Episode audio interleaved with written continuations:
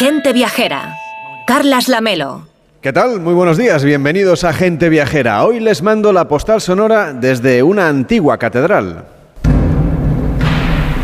Y cuando digo antigua no me refiero solo a que haga siglos que está construida. Este templo en el que nos encontramos ahora ya solo es una iglesia. Dejó de tener cátedra y obispo, igual que dejó de ser portuguesa para convertirse en castellana y con el devenir de los Estados-nación en española. Cuando Ceuta era un obispado portugués que extendía sus dominios a la península, aquí llegó un obispo viajero, Fray Enrique de Coimbra, confesor del rey de Portugal, misionero en Calcuta y el primer sacerdote que celebró una misa en Brasil. Fue en abril del año 1500 y después de tanto viaje, la muerte vino al encuentro de Fray Enrique aquí en Olivenza y sus restos reposan en un túmulo de mármol de la capilla abisial que, que hay en la iglesia de la Magdalena que es esta construcción de estilo manuelino por el que estamos caminando, rodeados de columnas entorchadas, retorcidas, con la forma de una maroma, un emblema de la vocación viajera y navegante de los portugueses que dominaron durante siglos estas coordenadas del margen izquierdo del río Guadiana, una incursión en tierras castellanas que explican la biculturalidad de este sitio que la verdad, en el español, por ejemplo, aquí se habla con concesiones portuguesas. Las calles tienen dos nombres oficialmente reconocidos. Como doble es también la nacionalidad que pueden obtener, si lo desean, quienes nacen aquí, en Olivenza. Un cruce de fronteras que enriquece y por eso lo vamos a notar, por ejemplo, en la construcción de sus casas, en el empedrado ondulado de sus paseos y en la dulcería que se sirve en sus mesas. Desde la vieja Olivenza, al este del Guadiana, al sur de Badajoz, en la raya con Portugal, les mando hoy la postal sonora de gente viajera.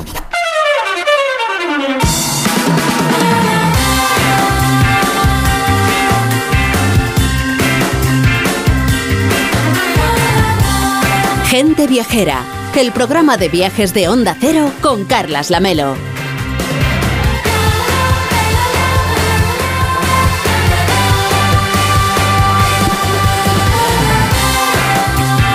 Estamos aquí a las 12 y 8, a las 11 y 8 en Canarias. Hoy hacemos gente viajera en directo desde el convento de San Juan de Dios. Estamos en Olivenza, el corazón de esta comarca, conocida por sus inmensas dehesas y por su deliciosa gastronomía, uno de los territorios más atractivos de la provincia de Badajoz, que gracias al Plan de Sostenibilidad Turística para la comarca de Olivenza, los municipios que integran esta comarca podrán afrontar esos retos necesarios para tener un futuro mucho más próspero, mucho más próspero. Estamos aquí con el patrocinio de la Diputación de Badajoz y estamos también con Víctor Herranz. ¿Qué tal, Víctor? Buenos días. Muy buenos días, Carles. La verdad es que no puede estar más bonito Olivenza y el campo con la luz que hay es una maravilla. Lo comentábamos ayer viniendo a- aquí en furgoneta, ¿verdad? Cómo de, de verde está el paisaje por aquí, pese a que hace un poquito de fresco. Desde luego, es que había hasta campos de margaritas. Y dices, ¿cómo es posible en estas fechas que esté tan bonito el campo? Desde luego que hay que venir aquí a esta comarca de Olivenza, como decíamos, en la frontera con Portugal, pero ayer en nuestra visita hubo un momento que te perdimos un poco dónde fuiste. Pues sí, es que, bueno, vi el conjunto amurallado y el castillo de Olivenza y no me pude resistir a hacerle una visita. Y bueno, me subí andando a la torre del homenaje y a las otras tres. Y debo decir que hacía tiempo que no me divertía tanto, principalmente porque, bueno, me encanta, por un lado, la arquitectura medieval, con esos baluartes, esas torres defensivas. Lo segundo, porque estaba acompañado solo de la luz del atardecer, una luz naranja que entraba por las troneras y que, bueno, que te permitía imaginarte todo tipo de películas de caballería y, porque cada torre tenía algo especial. La del homenaje, aparte de los 40 metros de altura que tiene, que me recordó a la Giralda, por cierto, por esa subida con rampas, pues tiene un balcón a la plaza que, que da un poco de vértigo. Otra de las torres, pues tiene eh, una inclinación a la hora de subir bastante, mm, digamos, no, no, no peligrosa ni difícil, pero bueno, es, es divertido. Y luego, pues las, bueno, pues los, los detalles que tiene cada torre, que la verdad es que es una, una maravilla poder eh, disfrutarla y ver sobre todo desde la parte de arriba lo que decíamos antes, el campo, las casas, la plaza de toros, con esos verdes, con esos azules, con esos naranjas de atardecer, una pasada. Bueno, tienen ustedes un vídeo que pueden ver en arroba gente viajera OCR a través de Instagram, justamente rodado en lo alto de esa torre del homenaje. Estamos aquí en la comarca de Olivenza, en unos entornos naturales que conforman este paisaje de los 11 municipios de la comarca, que tienen mucha diversidad, hay mucha riqueza medioambiental aquí donde estamos, y sobre todo trabajan para conservarlos y para cuidar estos espacios de manera continua, porque aquí están comprometidos para hacer que esta zona se siga revitalizando turísticamente, Víctor. Hombre, y es que es una zona que acoge a todo aquel que quiera venir a conocerla, siempre eso sí, pues poniendo el foco sobre la sostenibilidad. Conseguir que todas las personas que se acerquen a la comarca puedan disfrutar de su patrimonio y naturaleza autóctona a través de entornos urbanos que respeten el medio donde se encuentran. Una oferta turística que están cuidando desde la Diputación Provincial y que va vinculada a la biculturalidad y al ecoturismo. Enrique Domingo Zuceta, ¿cómo estás? Buenos días. Muy buenos días, Carlas. Sí, es un gusto venir siempre a esta provincia de Badajoz, ¿verdad? Bueno, en este caso yo creo que especialmente porque la localidad de Olivenza yo tengo la sensación de estar degustando un helado de dos bolas, de dos sabores, porque por un lado tenemos el sabor del mejor arte eh, portugués, del arte manuelino, y por otro lado, pues evidentemente estamos en España. Y yo creo que estos, estos dos sabores en, en un helado que no se está derritiendo, al contrario, cada vez está mejor conservado, la verdad es que es muy, muy agradable, es un pueblo bellísimo. Irene González, ¿qué tal? Buenos días. Hola, buenos días. Yo creo que ayer ya diste buena cuenta de la técula mécula, que es uno de los dulces más típicos de por aquí. Y en un ratito, bueno, ya está aquí puesta. Ahora que, ahora que veo, ya nos la han puesto aquí en la mesa. Claro que sí, que, que aquí somos transparentes.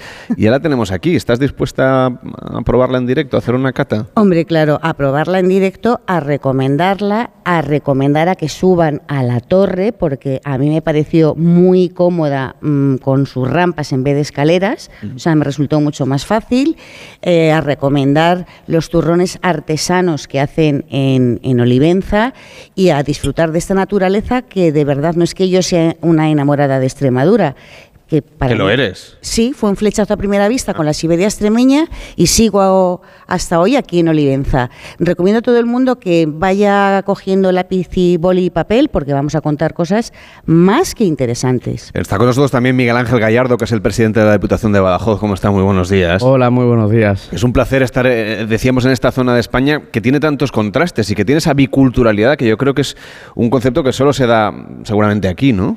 Efectivamente, yo me he quedado con la frase y sobre todo con la comparativa del helado de dos bolas. ¿no? Yo creo que precisamente eh, aquí se puede visibilizar y sobre todo saborear lo que representa el fuerte potencial que tiene eh, bueno, pues la unión de dos países como España y Portugal, que durante muchos años fueron frontera y hoy la frontera se convirtió en oportunidad eso lo notamos en términos turísticos, en términos también de intercambio cultural, como decíamos, pero incluso desde un punto de vista turístico y también industrial, ¿no? Están ustedes trabajando para que haya oportunidad para todos. Claro, eh, al final el, turismo debe ser un, un sector que todavía puede desarrollarse ampliamente en esta zona y en el conjunto de la provincia de Badajoz, pero también eh, el tener a Portugal eh, como digo, es una oportunidad para la economía, para el intercambio económico, empresarial, eh, para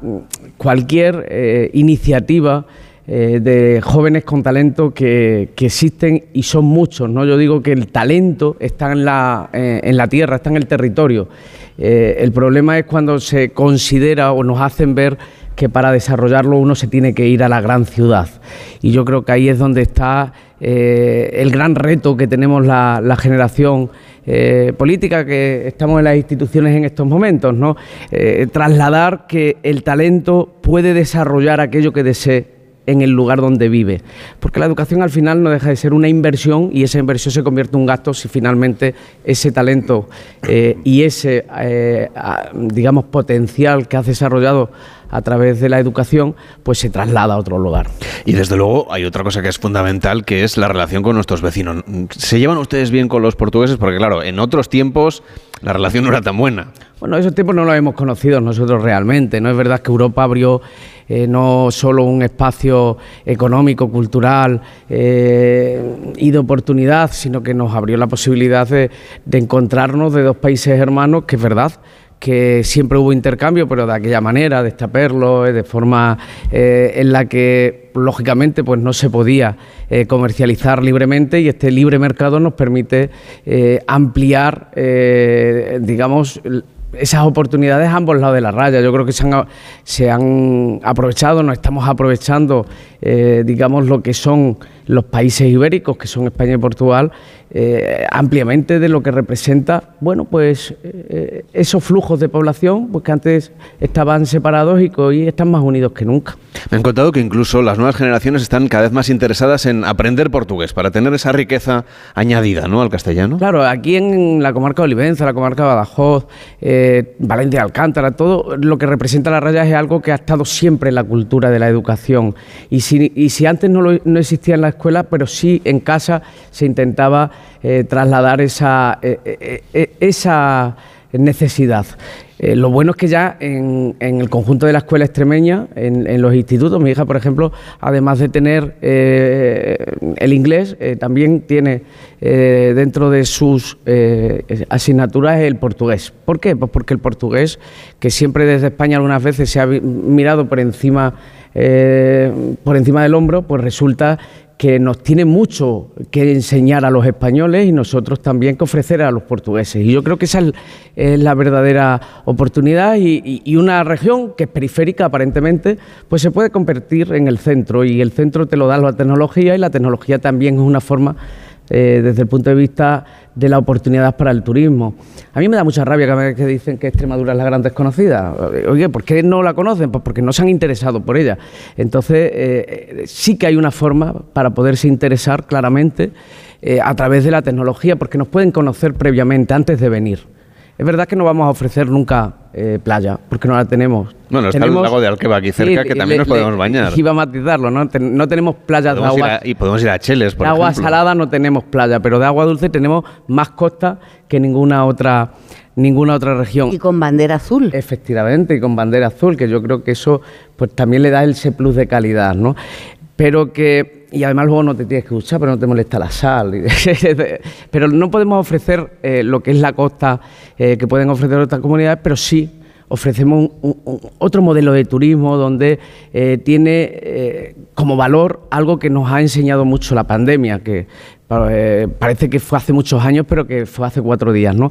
Y es el poder aprovechar tu tiempo, el descanso, el turismo cultural, el turismo gastronómico, el turismo acuático, pero mm, todo eh, englobado en, algo que yo creo que es fundamental, el carácter de la gente.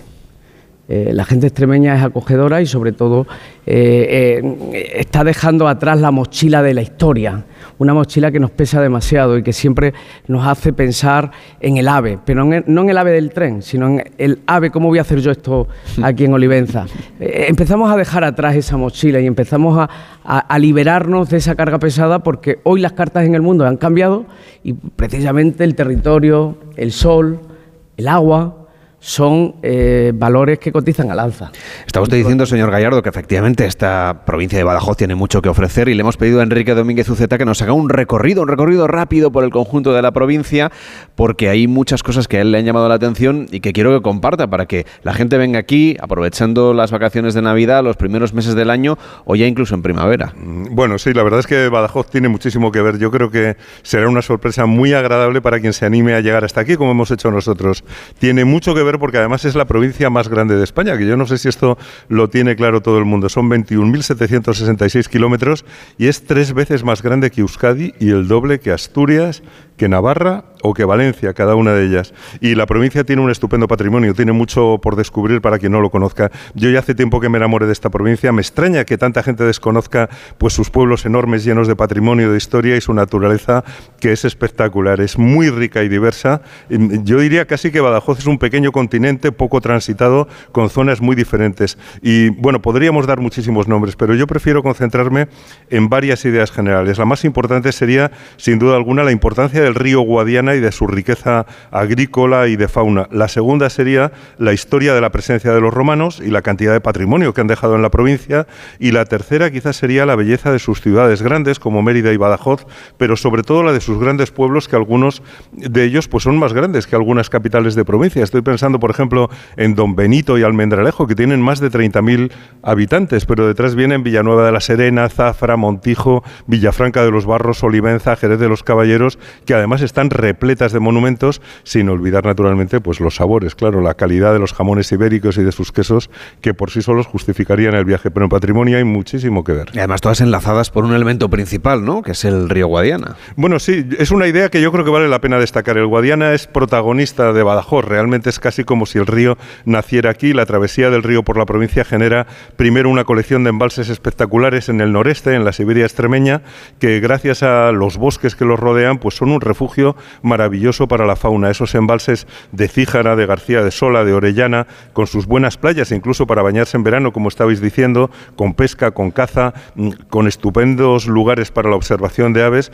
pues yo creo que son una de las grandes reservas naturales de la península. Luego el Guadiana ya desemboca en paisajes mm, de espectacular riqueza agrícola, por eso esta tierra fue tan apreciada por los romanos, por la riqueza agrícola, y luego con la llegada de los regadíos, pues esa capacidad aumentó espectacularmente. Hay zonas de cultivos que incluso dan, eh, dan tres cosechas al año, y eso la verdad es que es una barbaridad y yo creo que mucha gente no lo sabe. Esas son las Vegas Altas del Guadiana, que tiene pueblos muy interesantes también, como Medellín, que conserva un teatro romano del siglo I, la memoria de Hernán Cortés, tiene un paisaje de cultivos y de dehesas que atrae a las aves y, como decíamos, a los observadores de aves, porque por allí se ven, abundan las grullas, las abutardas, los ánsares, los milanos, las águilas, las cigüeñas, la verdad es que es un paraíso para las aves. Esa zona están también los pueblos de Don Benito y Villanueva de la Serena, con mucho patrimonio y, y bueno, y también con patrimonio moderno, porque tienen un palacio de congresos en Villanueva de la Serena que es muy, muy interesante, muy bonito. Y después de las Vegas altas, claro, tenemos las Vegas bajas del Guadiana, esas tierras que ya son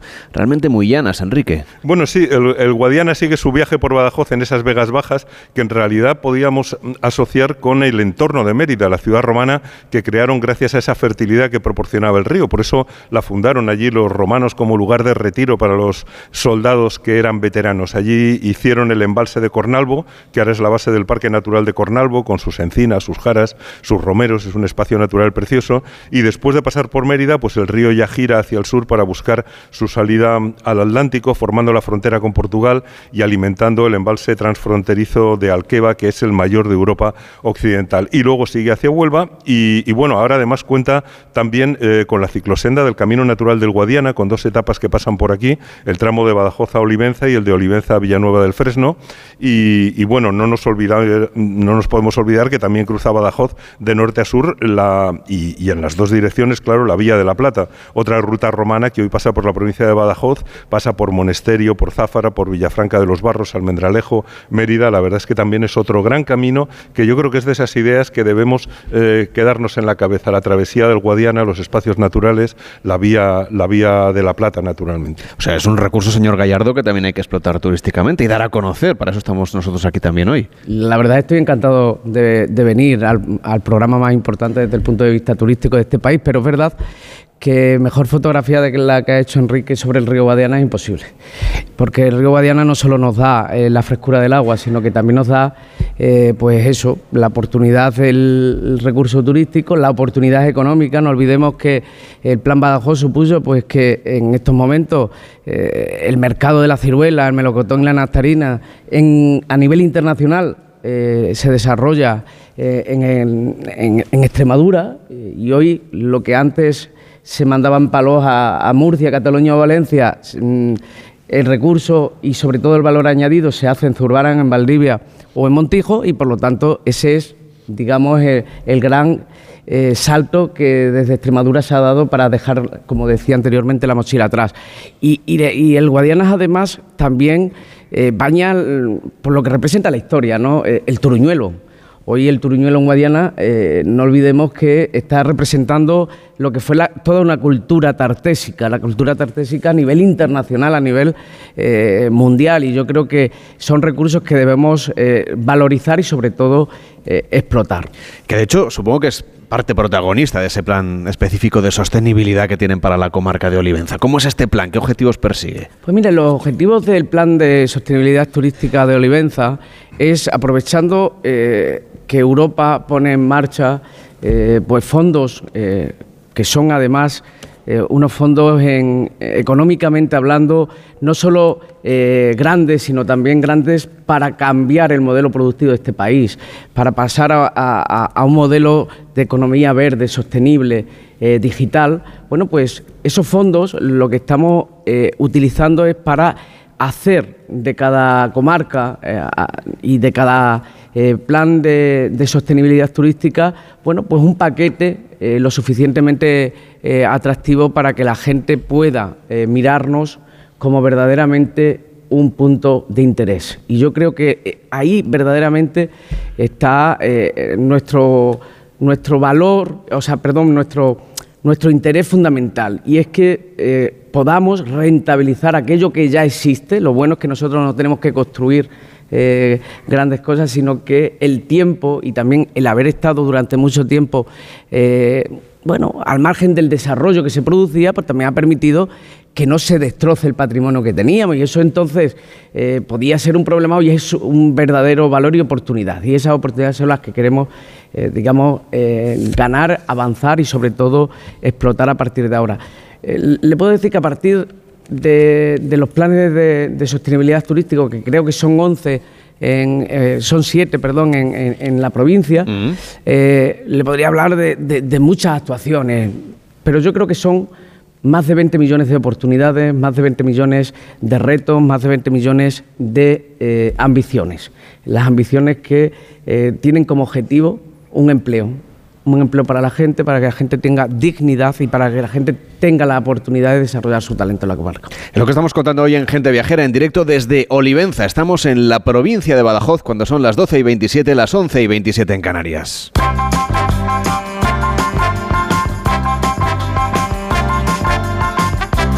Hablábamos antes de municipios de la provincia de Badajoz como Monesterio, Zafra, Villafranca de los Barros, Almendralejo, Mérida, que son algunas de las ciudades y grandes pueblos que tiene esta provincia y que algunos además son, Enrique, conjuntos histórico-artísticos incluso patrimonio de la humanidad. Bueno, no nos podemos olvidar de Mérida, naturalmente, que yo creo que es el, el gran embajador turístico de la provincia de Badajoz, no hay nada parecido, es patrimonio de la humanidad, eh, conserva la memoria de Roma de una manera verdaderamente impresionante, con un montón de monumentos, con el Teatro Romano, eh, con el Anfiteatro Romano, que lo tiene al lado, naturalmente, el Templo de Diana, está lleno de monumentos y de elementos que recuerdan ese pasado romano de la ciudad y naturalmente tiene además uno de los mejores edificios de España, que es ese Museo Nacional de Arte Romano, que diseñó Rafael Moneo y que prácticamente se ha convertido en el mejor sitio para descubrir la presencia de Roma en España y especialmente en lo que ahora es Extremadura. Pero, pero efectivamente lleva razón que mm, eh, aquí hay una colección de ciudades, de grandes ciudades, diría yo, más que pueblos, que han sido declarados eh, conjunto histórico-artístico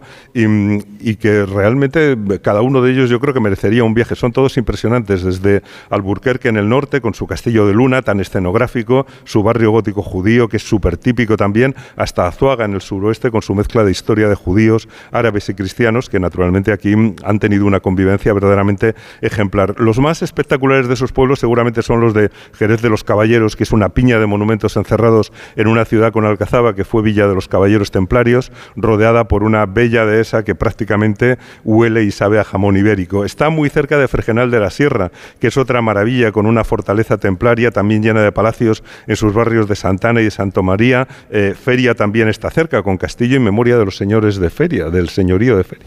efectivamente, ahí hay un palacio de los eh, duques de Feria en Zafra, que es otro pueblo que conocemos muy bien porque allí hicimos gente viajera también. Pues sí, y que también justifica el viaje aunque fuera solamente para conocerlo. Es uno de los pueblos que más me gustan de Badajoz, con sus iglesias, sus conventos, sus plazas, esos dulces también que hacen las monjas del convento de Santa Clara, esos roscos, polvorones, yemas y todo tipo de delicias que venden en la tienda de las monjas. Y el pueblo tiene dos plazas preciosas además, que son prácticamente mesas Están enlazadas por una esquina, la Plaza Grande y la Plaza Chica, y el Alcázar de los Duques de Feria, que tú decías, pues es el parador nacional desde 1968. La Colegiata de Santa María de la Candelaria también tiene un altar con nueve cuadros de Zurbarán, que son una verdadera maravilla. Y paseando por el centro, la verdad es que se tiene la sensación de estar fuera del tiempo con esos palacios y esos conventos que justifican que se conozca como Sevilla la Chica. Muy importante también es Llerena, que tiene una plaza porticada espectacular, tiene una obra excelente del Mudéjar en la iglesia de Nuestra Señora de la Granada, eh, con una doble galería de arcos que es muy original. Yo creo que no hay nada parecido en toda España en cuanto a monumentos y todo el pueblo está repleto de edificios históricos. Y fue sede de la Orden de Santiago, claro, por eso tiene tantísimo patrimonio, mm, sede de maestres y de obispos e inquisidores y su convento de Santa Clara también elabora dulces igual que pasaba en Zafra. Y menos conocidos quizás son otros conjuntos como Magacela, Fuente del Maestre o Burguillos del Cerro. Y quizá para terminar podíamos hablar de, del tema que tú también mencionabas al principio, que es el de la raya, ese territorio compartido por Portugal y, y por España, que afortunadamente ha tenido un tiempo en que no había rivalidad, no pasaba por en medio la frontera, porque los dos territorios estaban bajo la corona eh, española y, que realmente es muy bonito porque además está lleno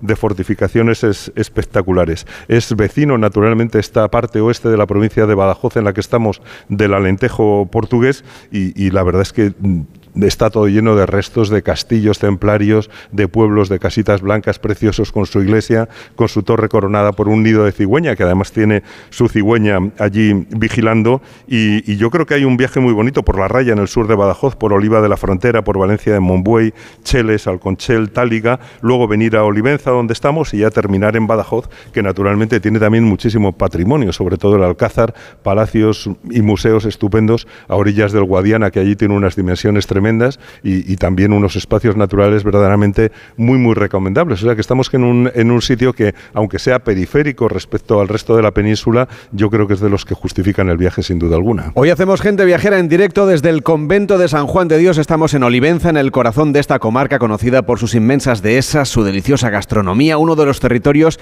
más atractivos de la provincia de Badajoz, que gracias al plan de sostenibilidad turística para la comarca de Olivenza, estos municipios que la integran podrán afrontar los los retos necesarios para conocer un próspero futuro. Estamos aquí con el patrocinio de la Diputación de Badajoz. Voy a pedir un fuerte aplauso para Enrique Domínguez Uceta, que nos ha hecho un recorrido por esta provincia. Cuando son las 12 y 32, las 11 y 32 en Canarias.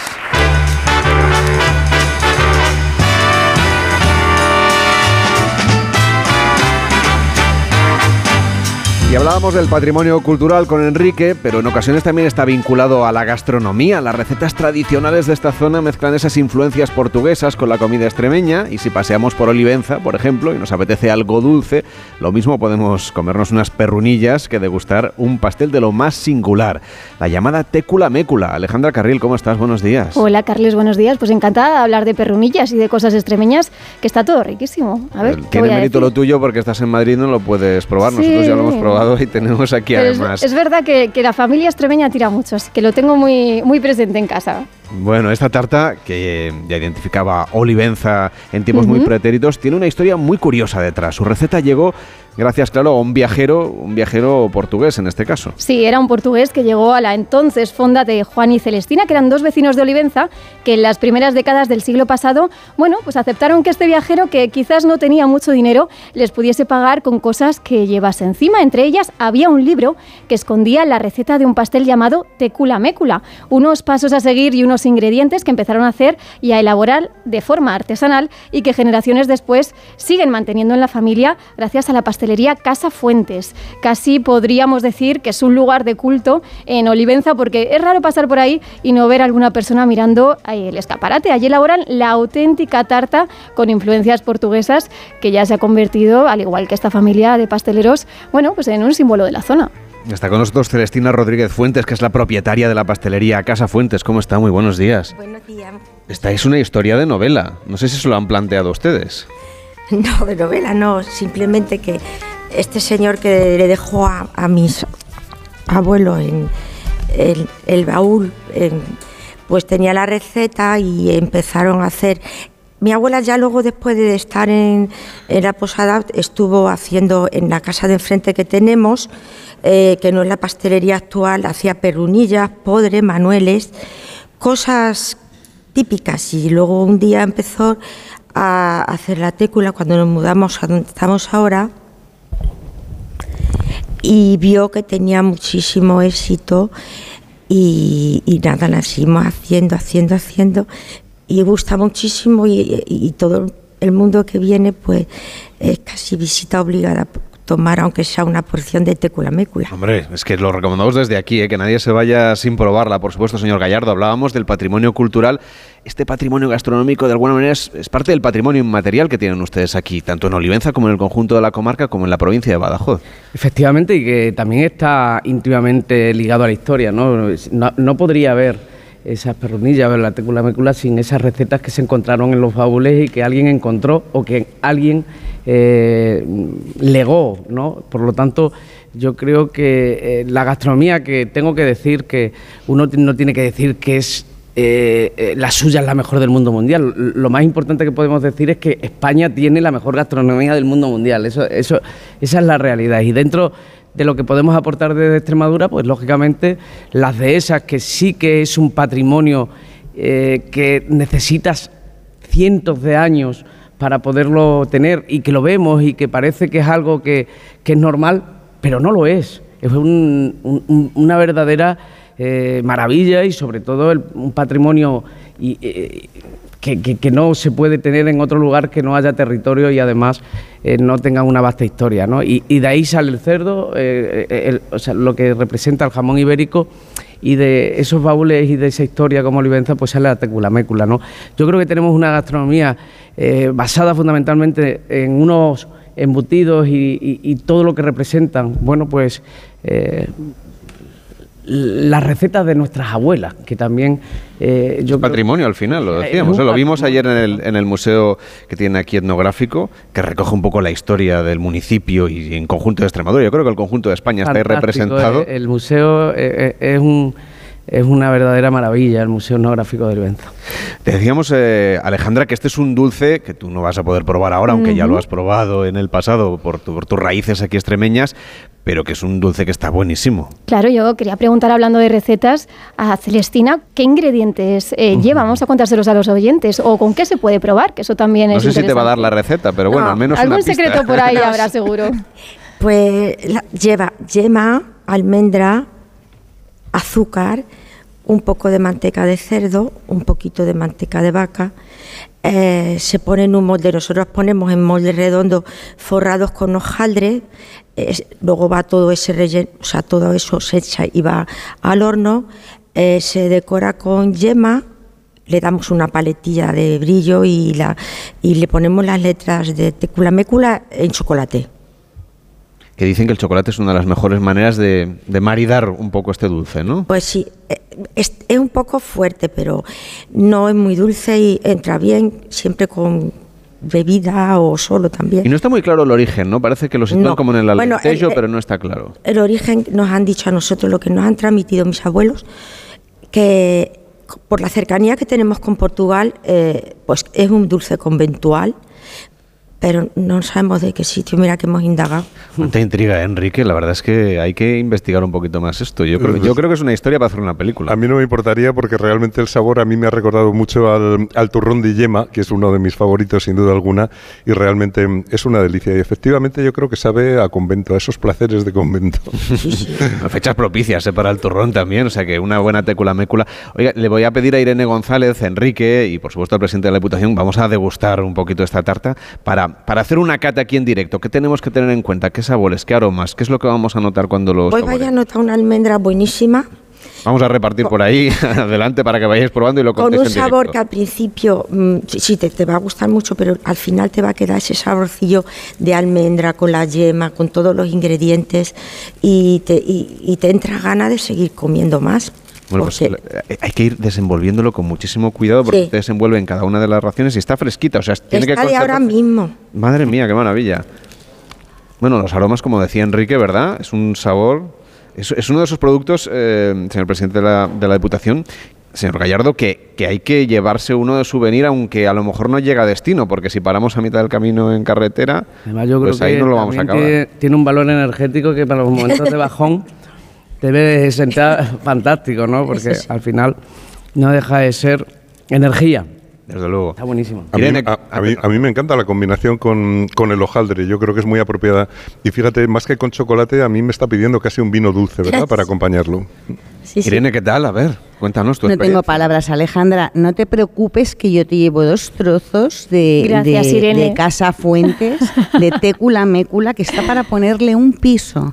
O sea, Oh. es energía para poder hacer senderismo, para poder navegar. Y para entrar ya en la operación de Navidad, claro, porque ya, Efectivamente, ya y yo creo ahí- que, que los visitantes, estos visitantes eh, de naturaleza, mm, tienen que llevarse a su casa, aparte de estos eh, jamones que hemos probado, la melo y, y esta gastronomía tan maravillosa, tienen que llevarse tecula mécula. Pues vamos a hacer una pausa para saborearla bien. Una Sí, sí, adelante. ¿Puedo hacer, Alejandro? Claro. ¿Lo vendéis ya por internet? Sí, sí, lo vendemos por La internet. digitalización es fundamental. Claro, es que si no... o sea, que lo podemos, ahí- pedir, lo y- podemos pedir, Celestina. Digo, por- Sí. digo, porque si no... Díganos eh, cómo. Os ayudamos. Pues o nos llaman por teléfono a la pastelería y Vale. nosotros al día siguiente lo tienen ustedes en su casa o se meten por internet que tenemos página web y lo pueden pedir por ahí. Pues Casa Fuentes es la pastelería donde la gente puede encontrar esta técula mécula que vamos a saborear ahora durante la pausa de la publicidad y luego seguimos recorriendo esta comarca de Olivenza. Enhorabuena, Celestina, y hasta la próxima. Encantada, bienvenidos. Carlas Lamelo, gente viajera.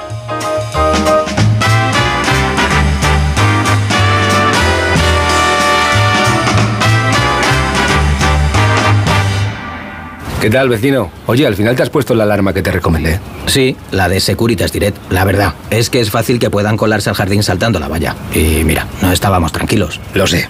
Yo tuve esa misma sensación cuando me vine a vivir aquí. Protege tu hogar frente a robos y ocupaciones con la alarma de Securitas Direct. Llama ahora al 900-272-272. Recuerda, 900-272-272. Esta Navidad ahorra eligiendo 3x2 en más de 2.500 productos. Como en el turrón Jangli chocolate con leche o chocolate blanco Nestlé. Comprando dos, el tercero te sale gratis. Hasta el 31 de diciembre en Carrefour, Carrefour Market y Carrefour.es. Carrefour, la mejor Navidad al mejor precio. ¿Se acabó el fin de semana? Tranquilo, toma Ansiomet. Ansiomet con triptófano y asuaganda te ayuda en situaciones de estrés. Y ahora también Ansiomet Autoestima, de Pharma OTC. Para guisar, Apis. para salsear, Apis. para condimentar, Apis. para cocinar. Siempre tomate frito Apis. Idealmente rico, sano, exquisito. Idealmente tomate frito Apis. Ya sea como base de tus recetas o como acompañamiento, el tomate frito Apis es el aliado ideal para tus platos. Apis, expertos en tomate. ¿Qué, qué es lo peor de las redes sociales? Estar enganchada a la pantalla. Que nos bombarden con notificaciones todo el día. Los comentarios de haters. El ciberacoso. Las fake news. Pero ¿sabes qué es lo mejor? Que podemos cambiar las cosas. Demostremos que también somos capaces de usar las redes sociales con cabeza. Si tú también quieres formar parte del cambio, regístrate en Efecto 1000 y sube tu vídeo. Nosotros ya formamos parte de la generación 1000. La generación que usa las redes sociales con cabeza. Entra en efectomil.org. Un proyecto de la Fundación A3 Media con la colaboración de la Fundación Telefónica. Tantas horas delante del ordenador pueden pasar factura a tus ojos. Prueba el nuevo Devisión Lágrimas. Devisión alivia los síntomas de sequedad, irritación y cansancio ocular. Devisión Lágrimas. Este producto cumple con la normativa vigente de producto sanitario. Vamos a hablar con esos amigos que van a pasar las fiestas a miles de kilómetros de su hogar. Gabriel Tombuctú, buenos días. ¡Buenos días! Cuéntenos, ¿qué es lo que más echa de menos, amigo? ¡El jamón! Bueno, y la familia, y, y los amigos, no, no, no, solo el jamón. y... Pues pídalo en el 984 1028 o en tujamondirecto.com. Y me lo traes, ¿no? Sí, señora, con la moto. Este es un mensaje dedicado a María, paciente de cáncer de mama que tiene el valor de posar desnuda frente a una clase de bellas artes. A Luis, paciente de cáncer de garganta que se atreve a cantar en un karaoke. Este es un mensaje dedicado a todas esas personas que, como ellos, han perdido el miedo a vivir. Súmate al movimiento en sinmiedoavivir.org. Fundación MD Anderson Cancer Center España. Solo hasta el domingo, super tecnoprecios en el corte inglés. Lo último, lo más deseado, todo lo que más te gusta en electrónica y electrodomésticos con hasta un 20% de descuento. Con las tecnoventajas de los tecnoprecios. Super Tecnoprecios, hasta un 20% en electrónica y electrodomésticos para ti o para regalar. Aprovechalo. Solo hasta el domingo 17 en el corte inglés. Consulta modelos participantes. ¿Qué tal, vecino? Oye, al final te has puesto la alarma que te recomendé. Sí, la de Securitas Direct. La verdad, es que es fácil que puedan colarse al jardín saltando la valla. Y mira, no estábamos tranquilos. Lo sé. Yo tuve esa misma sensación cuando me vine a vivir aquí. Protege tu hogar frente a robos y ocupaciones con la alarma de Securitas Direct. Llama ahora al 900-272-272. Recuerda, 900-272-272.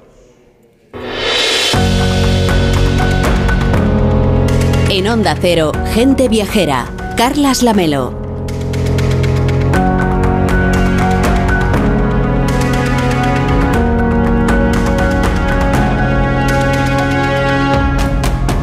Y Extremadura es un paraíso gastronómico por excelencia. Sus productos cuentan con señas de identidad que se saborean en sus restaurantes y en sus tiendas especializadas. Los paladares más exigentes bien lo saben y viajan a esta tierra para conocer sus platos. En Extremadura nos esperan 13 denominaciones de origen y 6 indicaciones geográficas protegidas.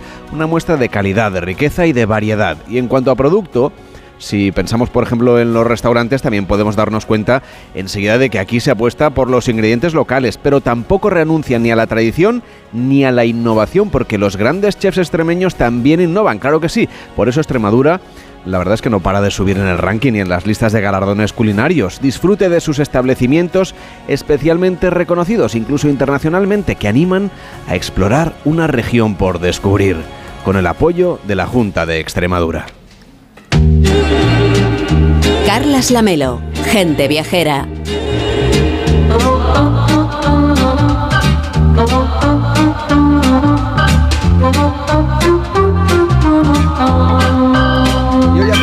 Viajera en directo desde el convento de San Juan de Dios. Estamos en Olivenza, es el corazón de esta comarca conocida por sus inmensas dehesas, por su deliciosa gastronomía. Es uno de los territorios, se lo venimos contando, que son más atractivos de la provincia de Badajoz y que tienen un plan de sostenibilidad turística para la comarca de Olivenza. Y gracias a este plan, los municipios que la integran van a poder afrontar esos retos necesarios para conocer un próspero futuro. Estamos aquí con el patrocinio de la Diputación de Badajoz haciendo el programa en directo. Estamos en Olivenza, en este convento de San Juan de Dios, en la frontera de Portugal. Y muy cerca de aquí pueden ustedes disfrutar de un lugar muy singular. Es el gran lago Alqueva, por donde nos sugiere pasear en barco hoy Irene González.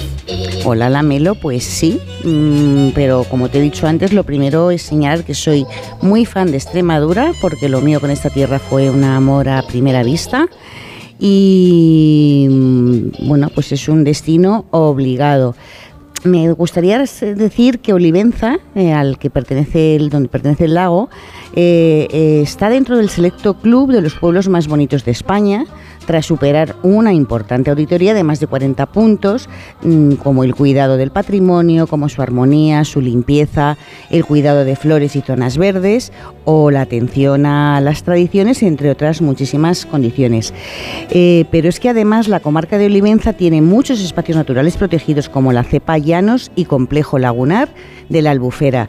Y a todo esto hay que, hay que sumarle el gran lago de Alqueva, el lago artificial más grande de Europa Occidental, que ocupa una extensión, bueno, pues como 25.000 campos de fútbol entre España y Portugal.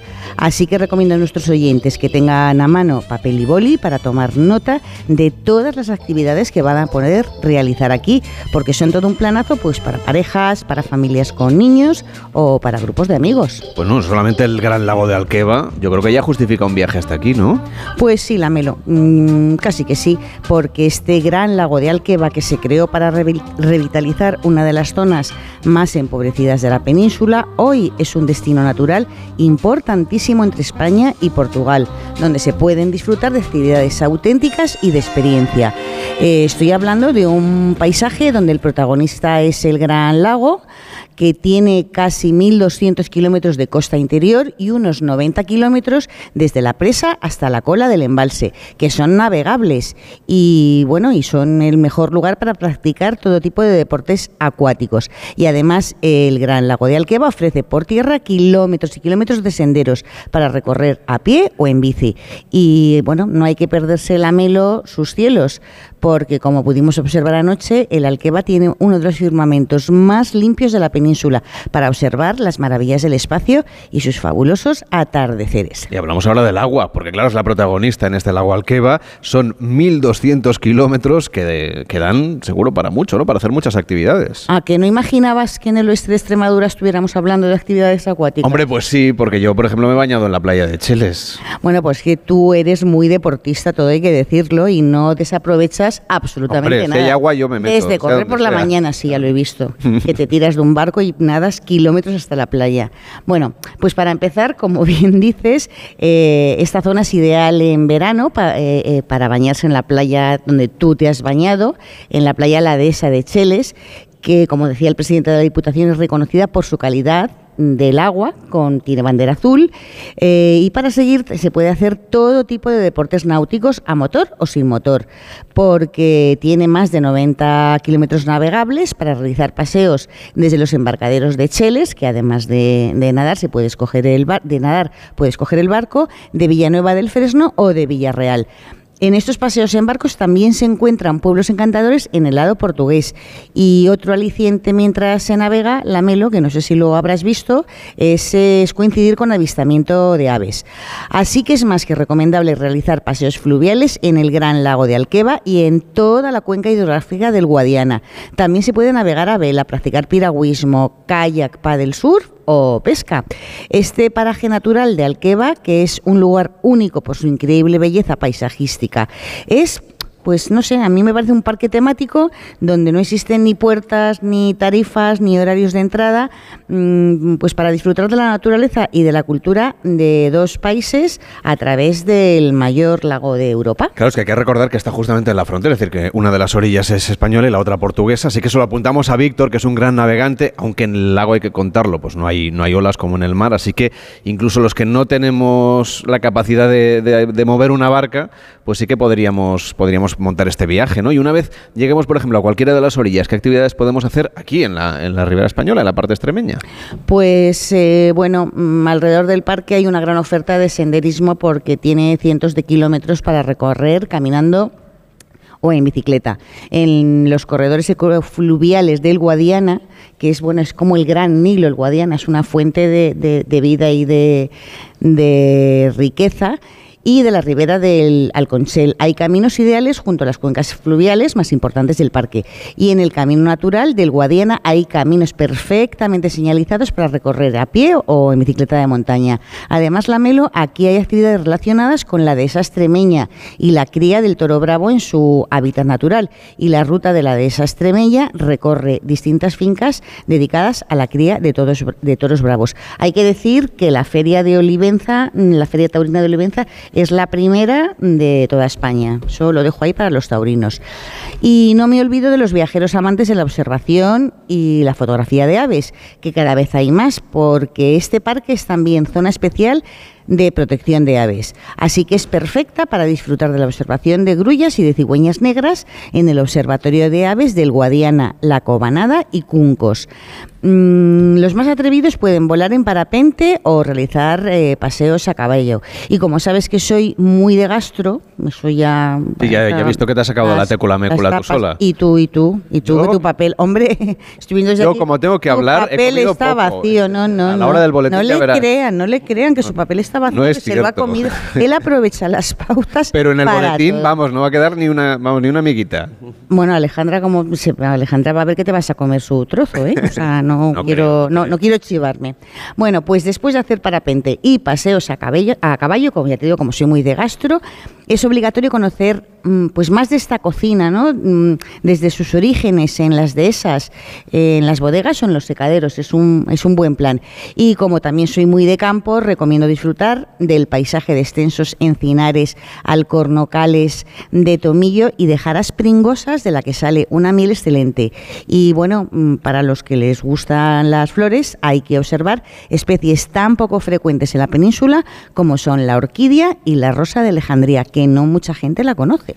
Y está con nosotros Miguel Ángel Gallardo, que lleva con nosotros desde que empezamos el programa, el presidente de la Diputación de Badajoz, al que le quiero preguntar por la importancia estratégica. Hemos hablado antes de la industria, hemos hablado de la importancia turística, pero el hecho que haya actividades acuáticas, como por ejemplo la posibilidad de pasar un verano o una primavera o un otoño o incluso otras épocas del año, ¿no? Navegando aquí en el interior de, la península, eso sí que es una cosa, yo creo que muy singular, ¿no? El lago de Alqueva ha sido todo un descubrimiento para los viajeros. Absolutamente. Muchas veces eh, cuando se construye un gran embalse, lo primero que viene es la queja, ¿no? porque anega eh, tierras que, bueno, pues pasan a ser eh, propiedad de- del Estado, ¿no? Y, esa pérdida de territorio se convierte en un problema y con el tiempo resulta que es una enorme oportunidad, no solamente para poder potenciar la agroindustria, sino también para eh, que los recursos turísticos se puedan desarrollar. ¿no? Y yo creo que un claro ejemplo en Lago de Alqueva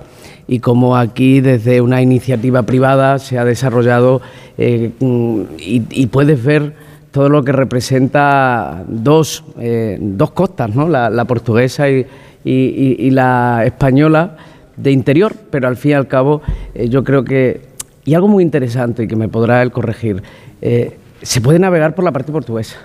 Claro. claro.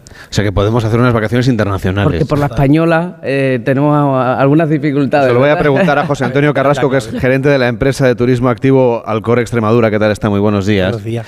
Porque es verdad que, que, que, claro, cuando hablamos de una extensión grande de agua, la frontera no está tan clara. A ver, ¿cómo organizamos bien unas vacaciones? Tanto en la parte de la ribera, por supuesto haciendo estas actividades de tierra que decíamos, el kayak, que eso sí que no hay problema, entiendo, y luego está lo de alquilar la embarcación, que eso sí que hay que ir al otro lado. O no, o no. O no, a ver, pues explíquemelo usted bien porque quiero tenerlo claro para esta primavera. Bueno, yo que creo que- creo que voy a venir por aquí a navegar. Ya se está apuntando. Hombre, Ya yo sí, porque, porque no hace falta título, que es lo más importante, ¿no? Sí, además hay cartas de navegación, ¿no? Sí, sí, claro. Fíjate, o sea, es que ya está. Víctor y, y tú, con los No, Víctor sí que sabe navegar, yo no. Por, por eso me voy a apuntar aquí que las aguas son calmas. A ver, ¿cómo lo hacemos bien?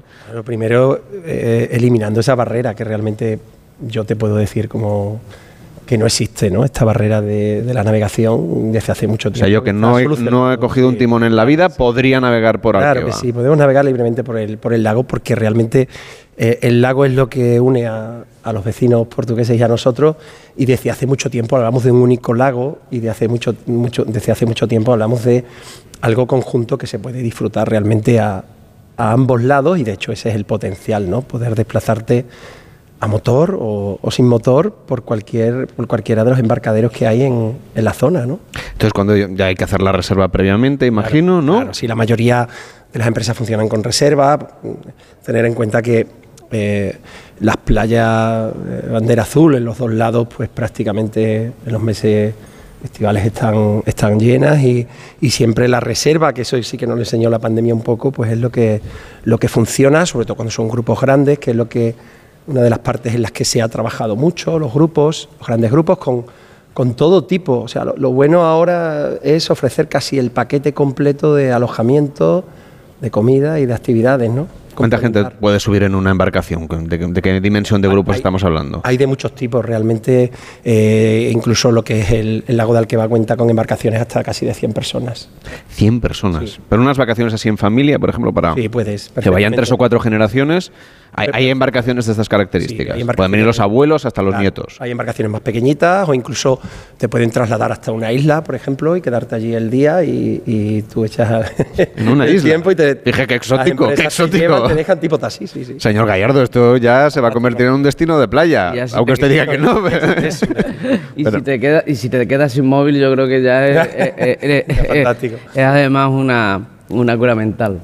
José Antonio Carrasco, gerente de la empresa de turismo activo Alcor Extremadura, muchísimas gracias por estar con nosotros y que la gente venga aquí a, a alquilar, aunque sea del lado portugués, pero luego navegando por el lago o en el español, para que la gente le quede claro que lo, que lo busque, que busque su empresa en internet, Turismo Activo Alcor. ¿No? Y ahí usted nos ayuda. Sí, o cualquier otra empresa del lago, seguro que estarán No dispuestos. sea a- modesto, no sea modesto.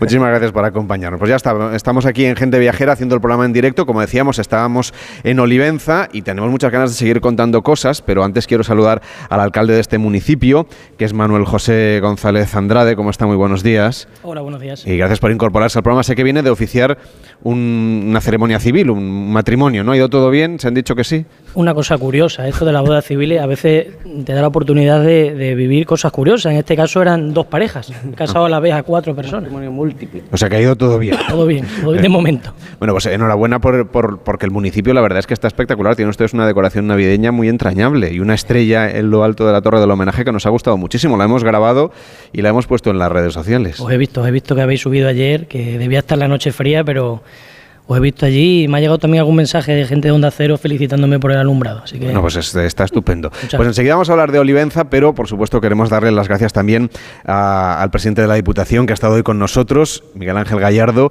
que nos ha hecho también un recorrido muy vasto por todo este territorio que tiene como objetivo, pues eso, acabar con la despoblación, generar oportunidades de empleo y dar a conocer turísticamente este rincón de nuestro país. que José Antonio es un ejemplo de eso, de lo que hablaba yo, ¿no? De que el talento está en el territorio. Él tiene un establecimiento hotelero en Barcarrota fantástico para conocer, porque eh, esta comarca es una maravilla, además de, de esa empresa de, de ámbito turístico, pero eh, en definitiva lo que queremos ofrecer es una oportunidad también para descubrir cosas diferentes.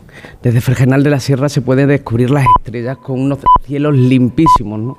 Le agradecemos Muchas gracias. muchísimo al presidente de la Diputación. Ahora llega Yolanda Viladecans, nos cuenta qué ocurre en el mundo y seguimos viajando en Gente Viajera. Hasta ahora mismo.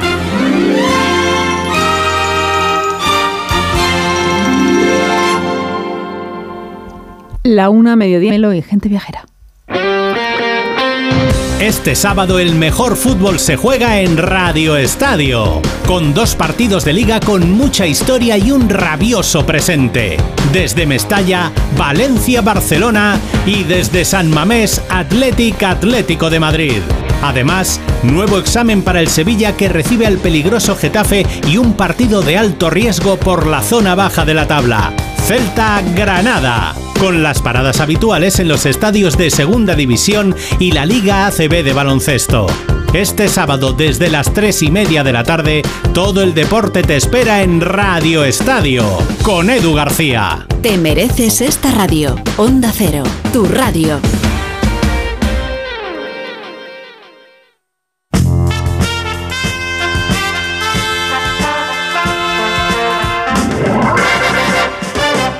Carlas Lamelo, gente viajera.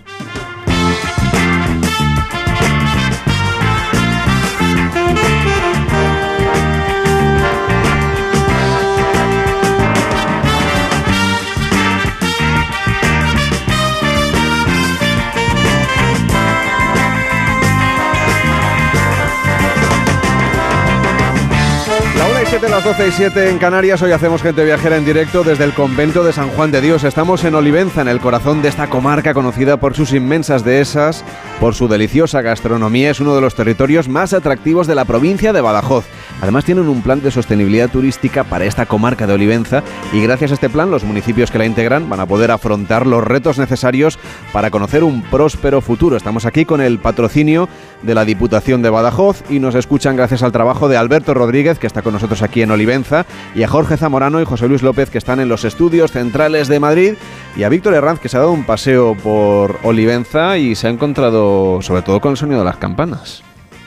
Es que, bueno, pues Olivenza tiene mucho que ver, mucho que escuchar, mucho que destacar con sus monumentos, sus iglesias, la de Santa María, la de la Magdalena, el Museo Etnográfico.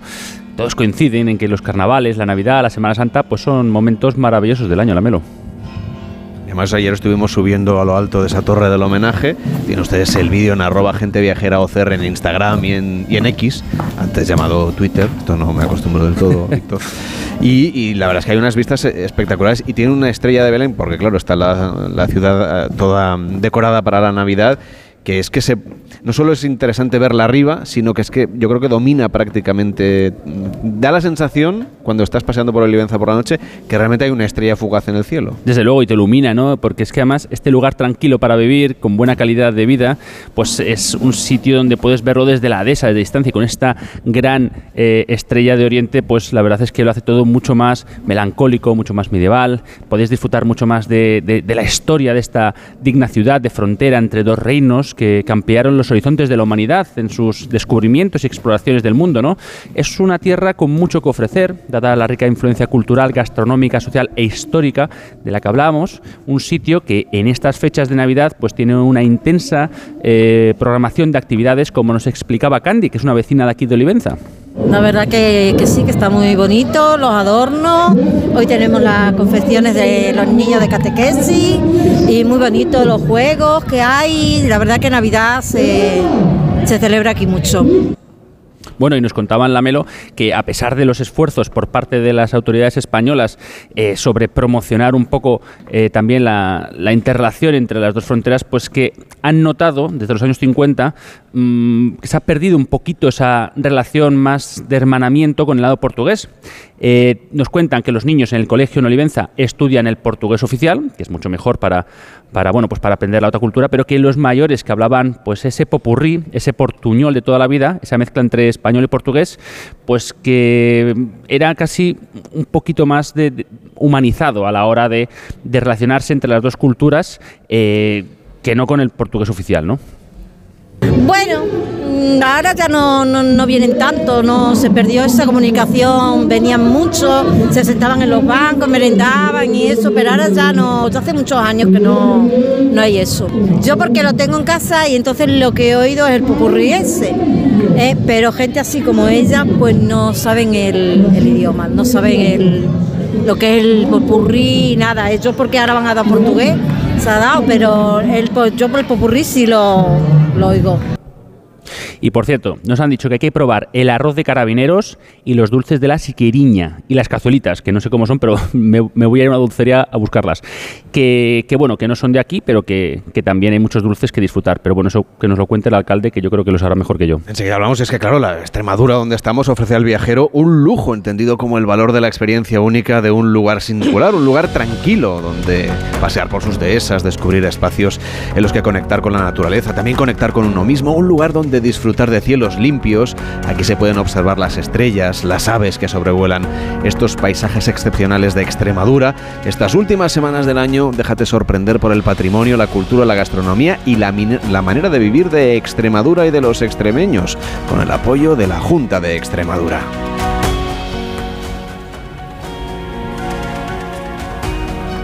Y ahora vamos a viajar en el tiempo con Rebeca Marina, a ver qué nos cuenta y a dónde se va hoy. Hola Rebeca, ¿qué tal? Buenos días. Hola Carles, ¿cómo estáis por allí? Veo que disfrutando mucho de Extremadura, ¿no? Hombre, totalmente, estamos aquí divinamente. Te has perdido la técula mécula, que está buenísima, pero cuando Ah, vengas sí. por aquí no dejes de llevarte una porción o toda una tarta entera. Bueno, también me podéis guardar un trocito, ¿eh? O sea, eh, no estaría mal, no estaría mal. Lo haríamos, lo haríamos, pero está tan rica que Ya. no vamos a permitir que nos la comamos toda. Pero tú, ¿dónde vas a ir hoy en este viaje en el tiempo? Venga, pues voy a hacer un cambio, ¿vale? Para daros un cambio de aires de, de- de Extremadura. Este mes de diciembre, eso sí, hace ya unos cuantos años, ocurrió un hecho que cambió el rumbo de la lucha por los derechos de las personas negras en Estados Unidos. Bueno, concretamente, Carles fue una mujer y se llamaba Rosa Parks. Eh, ¿Ahora te suena un poquito más la historia? Hombre, totalmente, ya sé dónde vas a ir. Pero trazanos la ruta, por si hay alguien despistado. Venga, vale, pues mira, te digo, primero me voy a trasladar a la Alabama de los años 50, donde los derechos de los negros, ya saben, pues es- era una falacia, una fantasía, en un día pues aparentemente normal y voy a comprobar cómo era su vida, que yo creo que no debía ser nada fácil, te imaginarás. Y por supuesto, y en segundo lugar, voy a vivir ese momento en el que Rosa Parks se monta en un autobús, se sienta en la zona reservada para los blancos y se lía parda, Carles. Así que doy al botón de mi Rebelorian y regreso al pasado.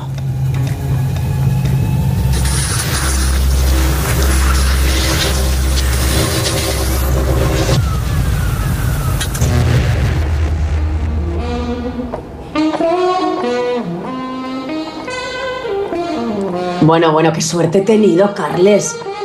¿Estás escuchando, no? He Totalmente. caído en una de las calles y hay un hombre con un saxo que, que toca maravillosamente, como, como puedes escuchar. Eh, a ver, me temo que esto es lo más maravilloso. Oye, yo voy a escuchar, voy a escuchar. Este es un buen arranque y creo que es lo más maravilloso que voy a vivir aquí, ¿eh? no, no te engaño.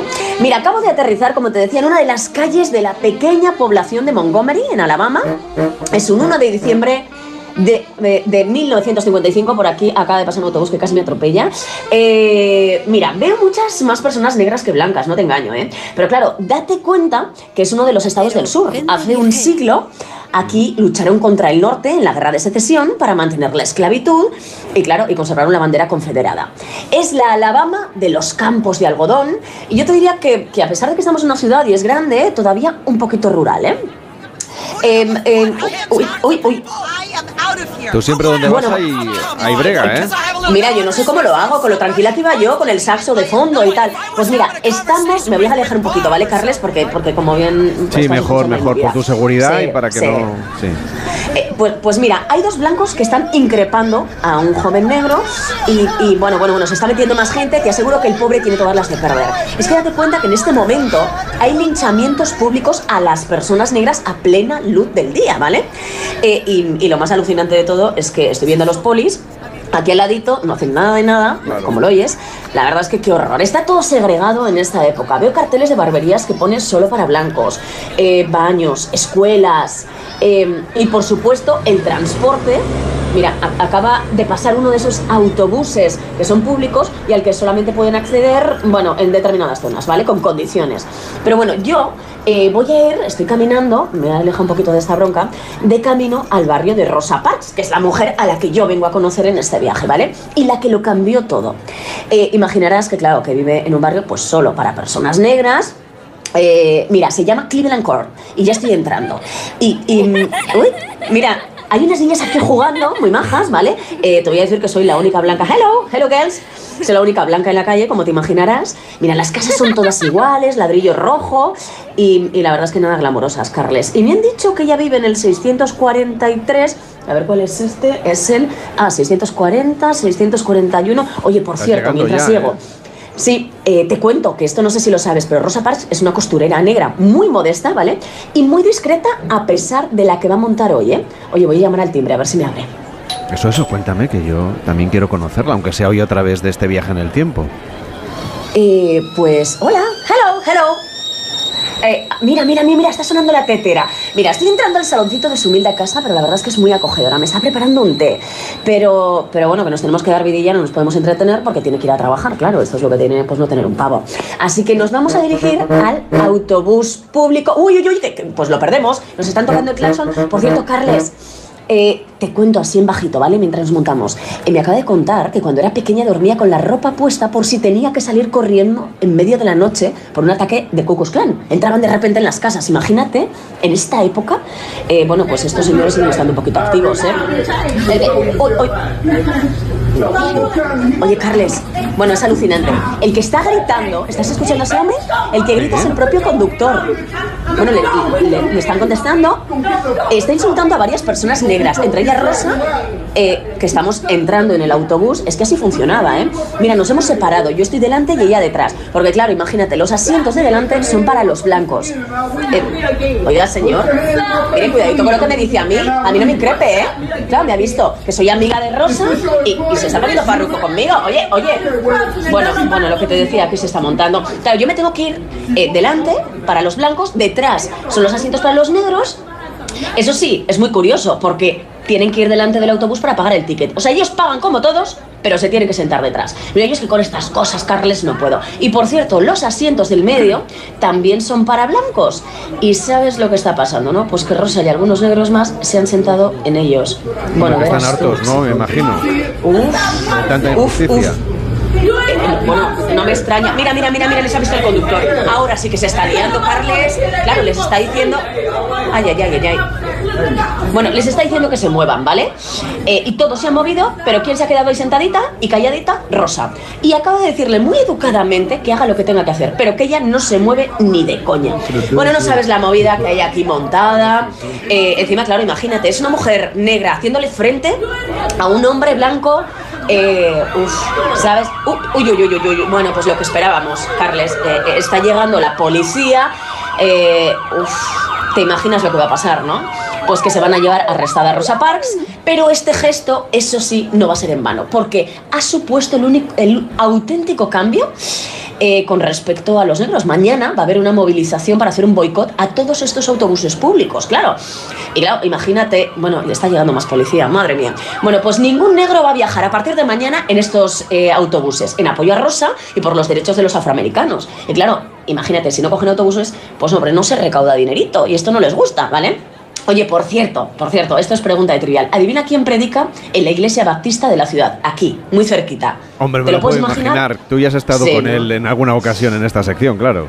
Efectivamente, y me llevo bastante bien, ¿eh? ¿Eh? Pues un joven negro llamado Martin Luther King, eh, que va a liderar las protestas y va a conseguir en solo un año que se declare ilegal la segregación en el transporte público de esta ciudad, Carles. Pues Así como tiempos. momento duro, pero muy interesante.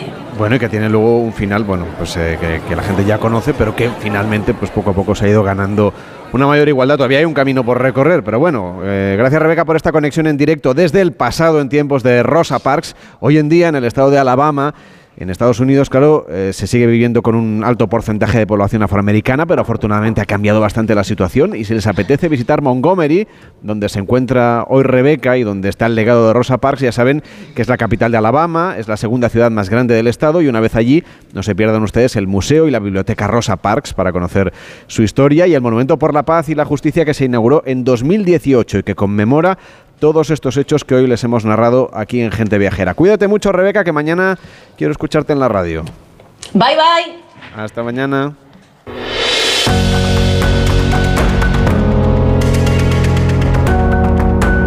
Y les seguimos hablando de Extremadura porque Extremadura en otoño cuenta con un sinfín de actividades y propuestas para todos los públicos y por supuesto también en invierno, un invierno que está a punto de llegar, desde rutas de senderismo a visitas guiadas hasta jornadas gastronómicas, teatro y música. Son muchas las localidades extremeñas donde en estas fechas se van a celebrar sus fiestas de interés turístico en las que se puede vivir ese respeto ancestral por la tradición desde el punto de vista contemporáneo. Tienen ustedes muchas fiestas como la en camisa de Torrejoncillo, por ejemplo, o pueden ir ustedes a, a Jarandilla de la Vera a disfrutar de los escobazos. Ven a Extremadura este mes de diciembre y descúbrelo. Se lo contamos con el apoyo de la Junta de Extremadura. Hacemos una pausa en Gente Viajera y seguimos viajando por la provincia de Badajoz. Gente Viajera, el programa de viajes de Onda Cero con Carlas Lamelo.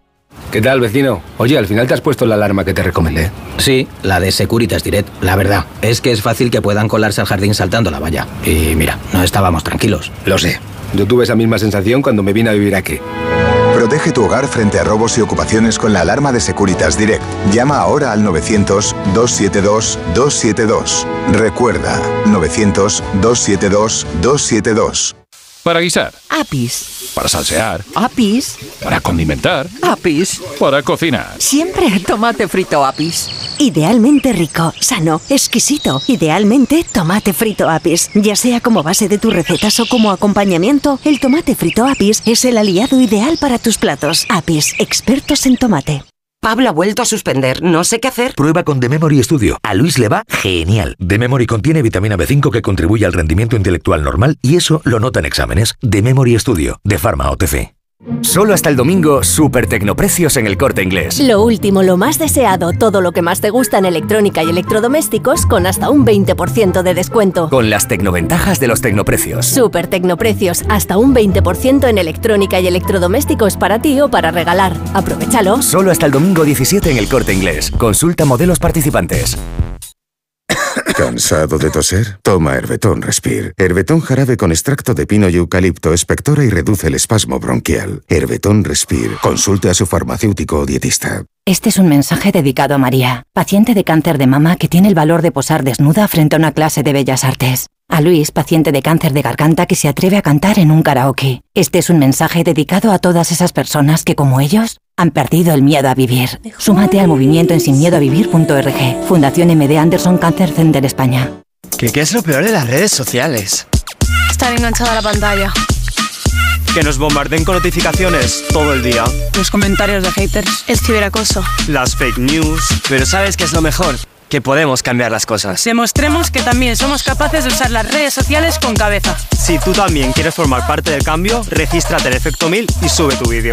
Nosotros ya formamos parte de la generación 1000. La generación que usa las redes sociales con cabeza. Entra en efectomil.org. Un proyecto de la Fundación A3 Media con la colaboración de la Fundación Telefónica. Pero mira cómo comen los peces en el río, pero mira cómo comen jamón del sobrecico. Comen y comen y vuelven a comer con tu jamón directo que han pedido en internet. 984-1028, tujamondirecto.com. ¿Qué tal, vecino? Oye, al final te has puesto la alarma que te recomendé. Sí, la de Securitas Direct. La verdad, es que es fácil que puedan colarse al jardín saltando la valla. Y mira, no estábamos tranquilos. Lo sé. Yo tuve esa misma sensación cuando me vine a vivir aquí. Protege tu hogar frente a robos y ocupaciones con la alarma de Securitas Direct. Llama ahora al 900-272-272. Recuerda, 900-272-272.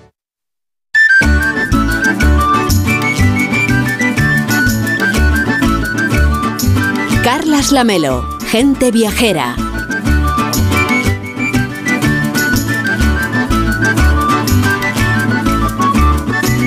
La 1 y 24, las 12 y 24 en Canarias, estamos en Olivenza, en la provincia de Badajoz, y en lo que llevamos de programa ya nos ha ido dando tiempo de irnos sumergiendo en la esencia de esta magnífica comarca de Olivenza, de esta población que se ha convertido, por derecho propio, en uno de los pueblos más bonitos de España, con esa ambigüedad intrínseca entre las culturas española y portuguesa, que hace la verdad que este lugar sea único. El equipo del programa estuvo recorriéndolo ayer por la tarde y le hemos encargado a José Miguel Barrantes que nos resuma esta experiencia y que nos haga un recorrido por Olivenza. ¿Qué te pareció?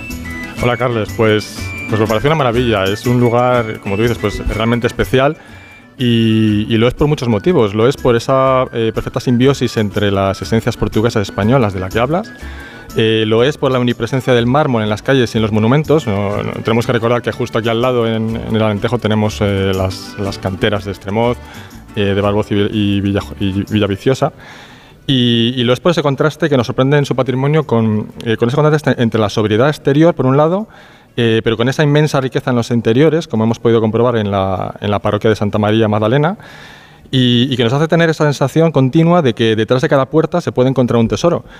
Y luego, como no, pues eh, es especial también, como no, su, su impresionante recinto amurallado, que además es doble y es uno de los más completos y mejor conservados de este tipo en España. Y además es un recinto amurallado que hemos tenido la suerte de admirar, de subir también, tanto de día como de noche, y que como bien dices, sorprende. Sorprende por su grandiosidad y por lo bien conservado que está.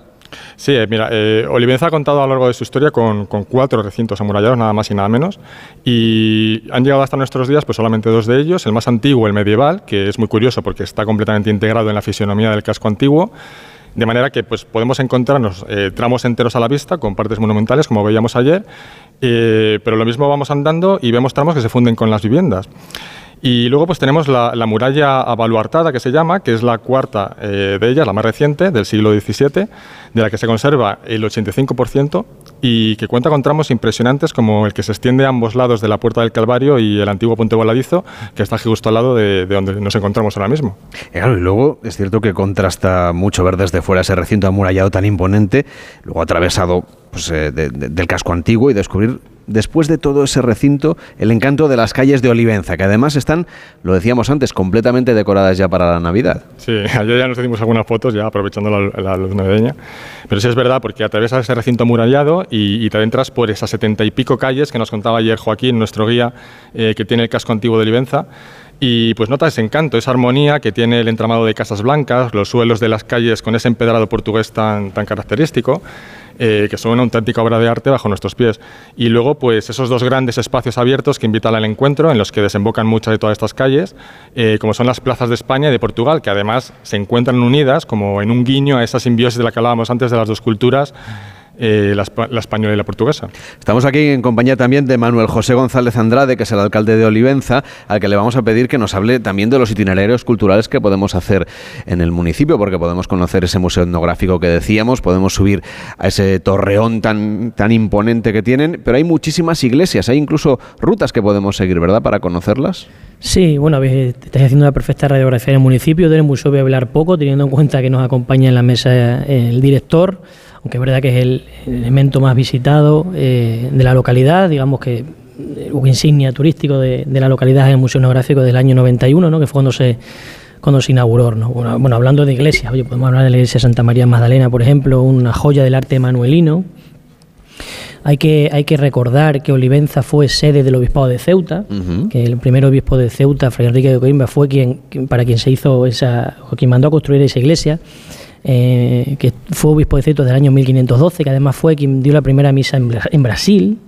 Por eso Olivenza está hermanada con la ciudad de Belmonte, en Portugal. De hecho, Fray, Fray Enrique de Coimbra, bueno, sus restos descansan en, esta iglesia. No es una joya, como digo, del arte manuelino, pero bueno, también podíamos hablar de la iglesia Santa María, de Santa María del Castillo, en la plaza de Santa María del Castillo, que se construyó sobre la, la iglesia matriz del municipio, eh, con un espectacular altar mayor y con un espectacular árbol de, árbol de que es el mayor que se conserva en Europa. ¿no? Y bueno, muy cerquita, oye, bueno, la torre del homenaje, que es donde estuvisteis ayer, la iglesia, hablando de iglesias, ¿no? de, de la Santa Casa de Misericordia, una institución de origen portugués, fundada en 1501, aunque la iglesia, tal y como se le conoce ahora, se terminó de construir en torno a 1723. Probablemente Miguel Ángel me pueda corregir algún dato, alguna fecha de las que, de las que estoy diciendo. ¿no? Hay una excelente muestra de azulejería historiada de Manuel dos Santos, también de origen, de origen portugués.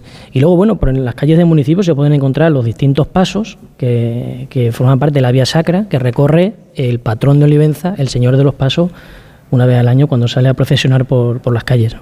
José Miguel, hemos comentado alguna de estas iglesias con el alcalde. A ti te han llamado mucho la atención, por ejemplo, una foto que has querido sacar es la de Santa María, que te ha llamado especialmente la atención. Sí, la de Santa María del, Castillo, porque bueno, allí tenemos el, célebre árbol de Jesé, con ese árbol genealógico de María y José que, bueno, con sus, la verdad es que impone cuando lo ves porque son 10 metros nada más y nada menos de altura y es el más grande que existe en la actualidad, o sea que es una maravilla que hay que entrar adentro de la iglesia para, para poder admirarlo. Claro, esa iglesia de Santa María del Castillo en realidad ya nos da una pista de lo que se encuentra justo al lado de la misma plaza, José Miguel, que es otro de los puntos que tú también quieres significar. Eso es, que es la, la torre de la que venimos hablando ya durante todo el programa, que ya empezó ya Víctor Herranz a, a ya nos lo atisbaba al principio del programa, que y además damos fe de que le, de que le encantó porque eh, Subió do- dos veces. Dos veces nada más y nada menos, las 17 rampas de la... Víctor, eres un campeón, ¿eh?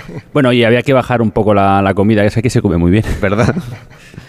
Y, nada, y luego también apuntaba Víctor que, eh, que es muy interesante también, justo arriba, cuando eh, llegas a lo alto de la torre, eh, pues tienes ese- el, el matacán, que es ese balcón al cual te puedes asomar. Y bueno, para los que no tengan problema con, con el vértigo, asomarse es toda una, una experiencia. Así que dejamos ahí el dato porque para que lo quiera disfrutar. Y durante mucho tiempo, aquí portugueses y españoles se enfrentaron en batallas por hacer suya Olivenza, bueno, para decirlo bien, portugueses y, y castellanos. En 1801, en la conocida como Guerra de las Naranjas, los españoles, Víctor, consiguieron finalmente la anexión de este territorio, cedido a, a los lusos en 1297. O sea, estamos en un enclave estratégico. Desde luego, y una campaña militar que, por cierto, se ve retratada en el cuadro Godoy como general de Goya, nada más ni nada menos. Parece comprensible que se quiera hacer pues, pues con Esta plaza, eh, Olivenza, es una localidad con un, con un gran patrimonio. Eh, todos estos conflictos le dejaron verdaderas joyas militares para disfrutar como un enano, como el Alcázar o la Torre del Homenaje de la que hablábamos, y la muralla medieval. Y el municipio pues cuenta también con templos de gran valor histórico, como la iglesia Santa María del Castillo que hablaba el alcalde, o el convento de San Juan de Dios, donde estamos ahora mismo. Y de hecho, alcalde, hay muchas de las maneras de, no sé, de compartir, la gastronomía, la manera de hablar incluso, ¿no? Que, que nos hablan de ese hermanamiento o a veces de ese enfrentamiento con Portugal. Bueno, eh, no vamos a hablar de enfrentamiento ni mucho menos. Ahora no, ahora no, hoy en día no. Es mucho más lo que, lo que nos une y Olivenza es producto de esa historia compartida, ¿no? Pero, pero es que desde, desde el inicio de la fundación de la ciudad, por la orden templaria, hemos pasado más tiempo siendo portugueses que siendo españoles. Eso se puede ver, lo, lo habéis podido ver en la arquitectura oliventina, lo podemos ver especialmente con los monumentos del siglo XVI, se puede ver en los odónimos de las calles también, que están en, en español y, y en portugués. Y bueno, y es, es un- una cuestión que, que desde el ayuntamiento también, también desde el museo, eh, trabajamos de manera continua. Entendemos que Olivenza tiene ahí un potencial y tiene una singularidad que no tiene ningún otro municipio de la península ibérica. Hemos hablado mucho de historia, mucho de patrimonio, mucho de esa biculturalidad que tienen conjuntamente con Portugal, pero también hay mucha naturaleza por aquí en el entorno. Si uno viene a Olivenza, se hospeda aquí, pues puede ir a la Sierra de Alor, puede ir al Queva, puede hacer actividades también de turismo activo, ¿verdad? Sí, bueno, Sierra del Lauro destaca, ¿no? Destaca bastante, teniendo en cuenta que estamos hablando de los llanos de Olivenza. Es una sierra de en torno, si no me equivoco, a 600 metros de, de altitud, donde hay una flor muy característica, que es la rosa de, de Alejandría, que florece durante pocos días del año, pero que es muy visitada, ¿no? Además, da historia también en esa, en esa Sierra del Horno. Y luego tenemos la suerte también de tener Alqueva, pues a- eh, prácticamente en el, en el término municipal, ¿no? pegada a una pedanía que es que es Villarreal, que es, eh, ya lo habéis hablado antes, ¿no? el mayor lago de, de Europa, que da unas potencialidades tremendas. ¿no? Ahí tenemos un embarcadero nosotros, pero seguimos trabajando para aumentar esas potencialidades, ahora también con este plan de sostenibilidad turística que, que llegó a la comarca de Olivenza. ¿Y cuándo, en qué época del año podemos venir a ver esa rosa de Olivenza? Eh, perdón, esa rosa de Alejandría, aquí en Olivenza. Eh, depende del año, marzo, abril, depende. A veces florece antes, a veces después, pero sobre, ese, sobre esa fecha. Y son 10 días, 15 días, ¿no? Que aquí Miguel Ángel también que puede corroborarlo. Son 10 o 15 días eh, que se puede visitar, que, bueno, la verdad es que hay una, hablando de procesiones antes, eso no deja de ser otra procesión de gente visitando esta flor, visitando esa Sierra de Alor en ese momento, aunque cualquier momento del año, la sierra es espectacular. ¿eh? Pues voy a saludar a Miguel Ángel Vallecillo, que es director del Museo Etnográfico de Olivenza. ¿Cómo está? Muy buenos días. Buenos días. Háblenos un poco de, esa rosa de Alejandría. Vamos a explicarle a la gente viajera cuándo tiene que venir y sobre todo por qué es tan singular y por qué, y por qué se puede reproducir aquí, no en otros lugares de España. No, en otros lugares también se reproduce. Si vais a Burguillo, vais a esa zona de Sierra también se aparece. Sí que es cierto que aquí eh, se da con bastante intensidad y sobre todo en los meses, el alcalde ha dicho marzo, abril, yo digo abril y primeros de mayo. Y bueno... Mmm, no solamente invito a ver la rosa Alejandría, que es precioso, sino también la orquídea. Hay cuatro tipos de orquídeas preciosas. Y el problema está en que hay que acostumbrar a la gente a respetarlo. Es muchísima, lo dice el alcalde, lo ha dicho, muchísima la gente que se desplaza a esa sierra muchas veces... Pero no me diga que no son civilizados cuando vienen por aquí. Hay que poner orden de vez en cuando y sí que es cierto que esa rosa no se puede arrancar porque si la arrancas no va a fructificar más en un jarrón ni en nada. Igual que las orquídeas tampoco y las orquídeas son preciosas. Lo que nos ha llamado mucho la atención, hemos podido visitar, Víctor, es el Museo Etnográfico González Santana en Olivenza. Abrió sus puertas en el año 85, actualmente se ubica en tres edificios, en el Alcázar, en la Panadería del Rey y el edificio de la antigua Cámara Agraria. A lo largo del año llevan a cabo una media de 15 exposiciones, hay 28 salas de exposiciones permanentes, donde uno casi puede viajar en el tiempo, y esto sí que es un viaje en el tiempo juntamente con el que hacíamos con, con, Rebeca antes, porque uno puede meterse, no sé, en una barbería de hace un, un tiempo, en una escuela, uh -huh. en la forma de vida agraria, sobre todo en el arte sacro, hay 5.300 piezas expuestas, Víctor. Sí, y unos espacios que cuentan, pues como decías, con salas relativas al almazar, a la zapatería, a la cerámica, a la bodega, a la herrería y a la carpintería de la localidad. Una auténtica joya que recuerda tiempos pasados y cuyas piezas en su mayoría fueron donadas por Francisco González Santana, de ahí el nombre del museo y del pueblo oliventino. Y por cierto, ayer había una presentación de un libro. Efectivamente, y aquí tengo un libro en mis manos que es el Museo Etnográfico Extremeño González Santana, 25 años creando emociones, un 25 aniversario que fue en el año 2016 y donde hay indexadas muchas de las obras que ustedes tienen porque el museo es rico en la exposición, pero me parece que los almacenes, porque no tienen espacio para exponerlo todo, tienen también otras muchas joyas. Pues 10.500 piezas. 10.500 piezas. Y nos acaba de llegar la mejor, sin duda, ahora mismo que tenemos de farmacia. Una de las grandes exposiciones de farmacia, pero que tenemos que catalogar. 120 cajas. Pero ya hay un espacio como una recreación de una farmacia antigua, ¿no? Es un espacio que tenemos que está dedicado a medicina y farmacia. Exacto, es como una botica, pero también consulta médica. Efectivamente. Entonces, ¿la finalidad cuál es? Eh, todas estas piezas que tenemos, sacarlas a relucir en exposiciones no permanentes, sino temporales y luego llevarlas por los distintos pueblos de Extremadura. Ahora, por ejemplo, hay una, tanto que habláis del lago de Alqueva, el lago de Alqueva también reparte cultura. Nosotros estamos, gracias aquí al ayuntamiento también, hermanados con Ferreira do Alentejo y hermanados con Aldeia da Luz. Y en Aldeia da Luz tenemos una exposición que es La mujer en la raya los distintos trabajos que ha desarrollado la mujer desde la prehistoria a la actualidad. Que seguramente han sido silenciados durante mucho tiempo o poco visibilizados. ¿no? Poco visibilizado. Y pues vamos a reivindicarlo. Cuéntenos un poco, ¿por qué es tan importante el papel que ha tenido la mujer durante tanto tiempo en la historia de esta comarca, de este territorio? Pero no solamente en la comarca, sino también en, en, en todo sitio. Fue la manera de sacar adelante cosas recientes. Eh, cuando habláis de contrabando, no penséis que era el hombre el que llevaba el contrabando, la mujer era la que repartía prácticamente el contrabando y fue la que dio vida a muchas familias aquí en Olivenza y en la zona toda de la raya. La labor de la mujer fue impresionante. Me han contado que mucha gente mayor del lugar o del entorno, gente que viene, viajeros que llegan hasta aquí, cuando llegan al museo un poco se emocionan, ¿no? Porque entran en lugares como la escuela, donde ven una recreación, bueno, una recreación no, es, digamos, ustedes lo que hacen es coger objetos reales de otros tiempos y ponerlos de tal manera que uno realmente se mete en esa escuela de hace tanto tiempo, o en la barbería que decíamos antes, o en el taller de costura, en el taller de sastrería, en una casa antigua, por ejemplo, de ya de cierto sí. poder adquisitivo y se emocionan porque viajan de alguna manera a su infancia. Eh, tú lo acabas de leer en el libro, mm. 25 años creando emociones. Eh, te voy a contar, os voy a contar una cosa que es curiosísima. Nosotros desde el año 2013 tenemos un programa que se llama Reminiscencia. Ese programa es con personas que tienen Alzheimer, Parkinson y demencia. ¿Qué hacemos?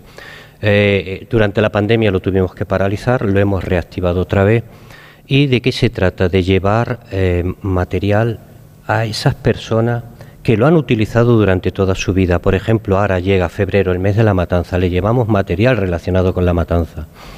Lo tocan, lo usan y después hacemos un taller, es decir, eh, compramos carne, guisamos, ellos guisan.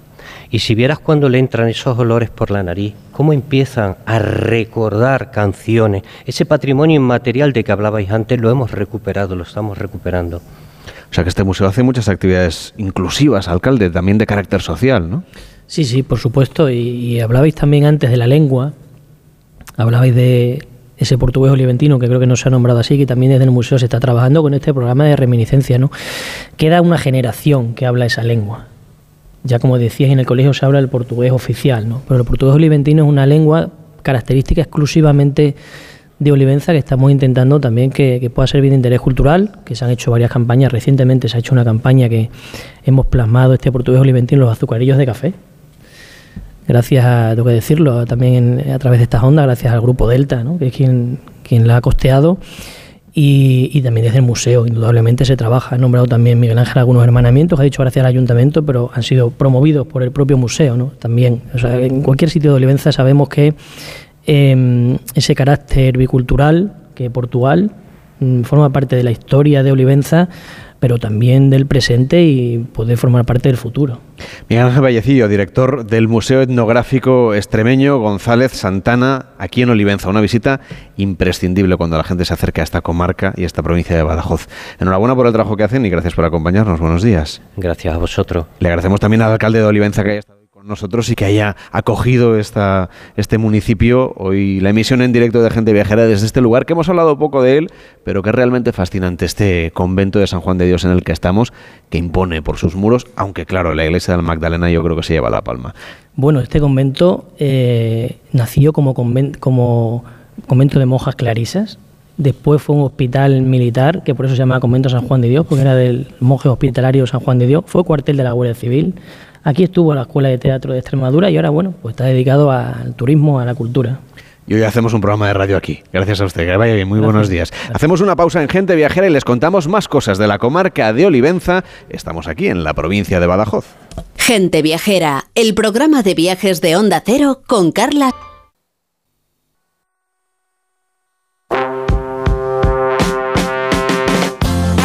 En Onda Cero, Gente Viajera, Carlas Lamelo.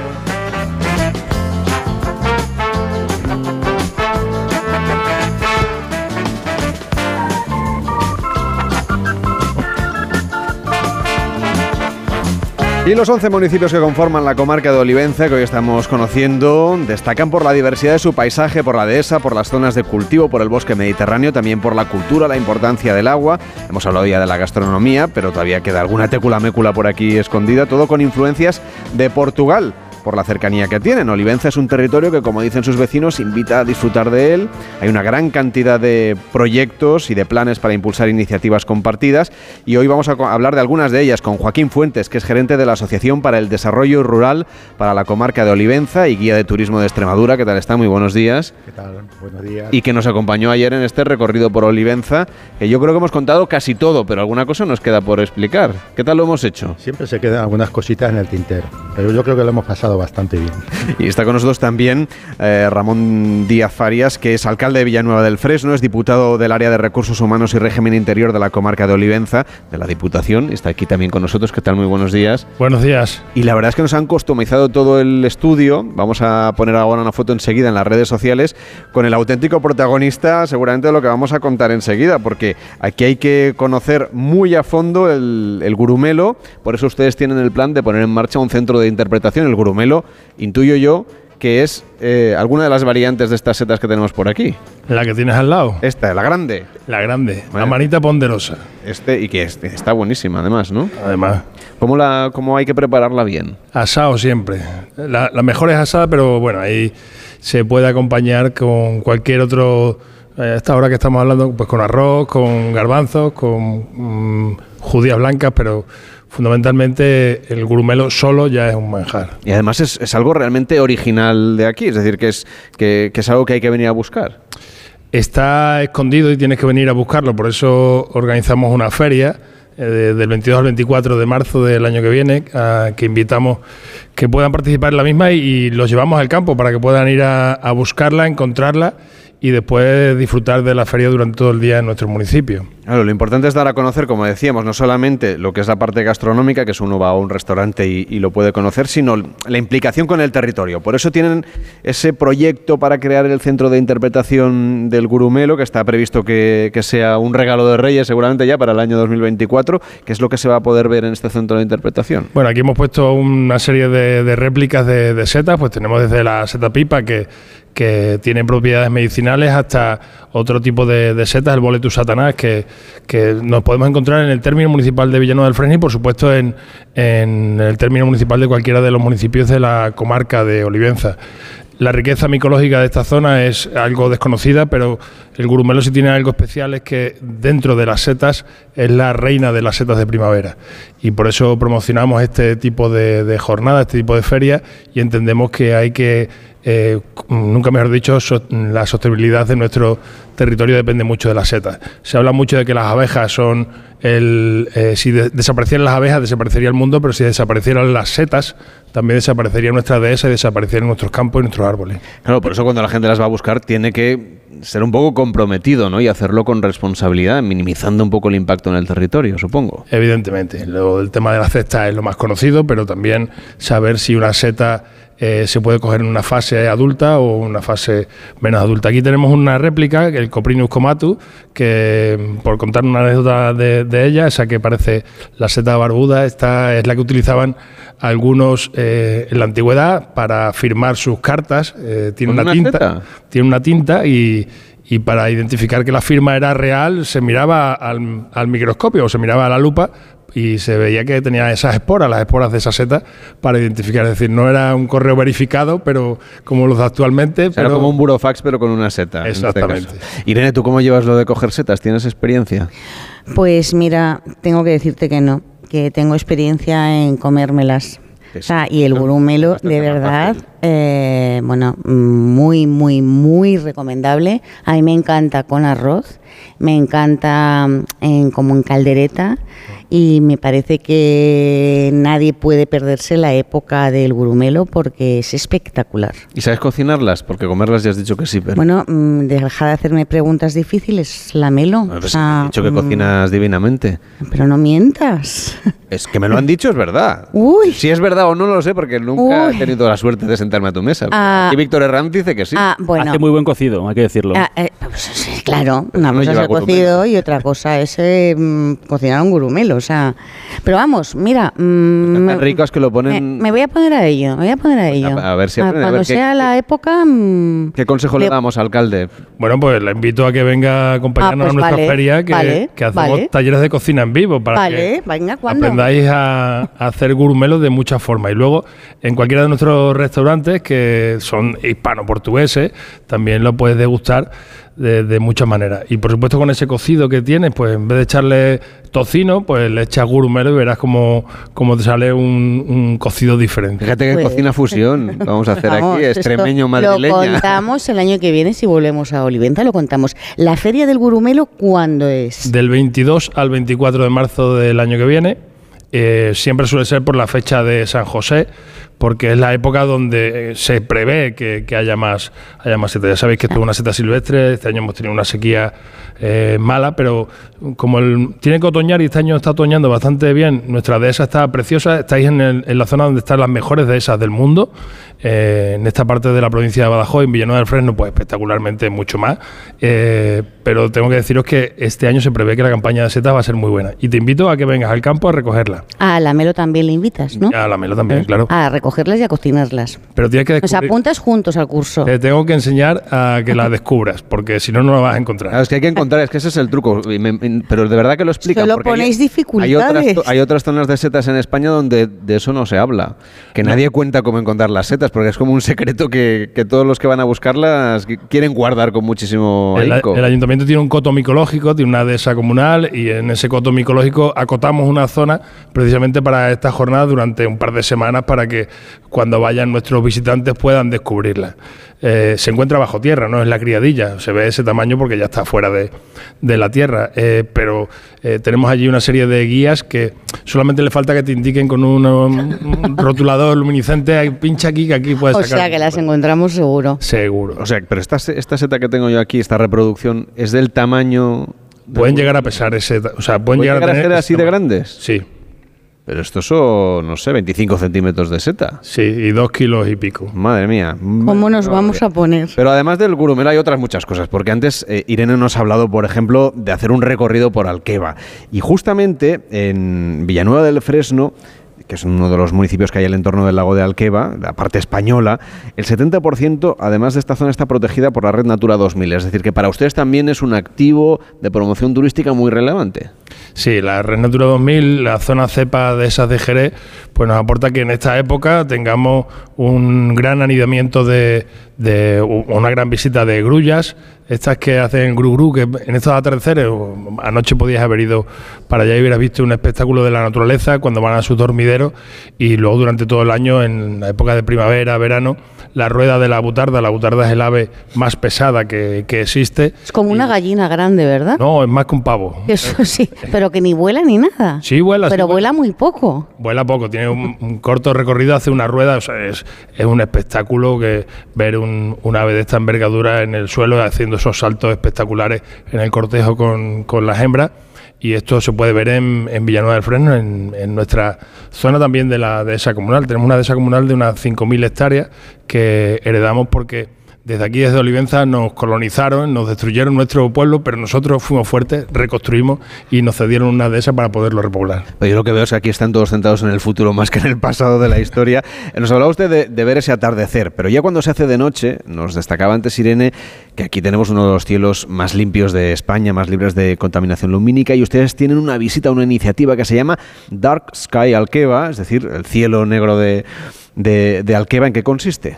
Bueno, eh, tenemos este el primer destino turístico internacional eh, con el cielo protegido.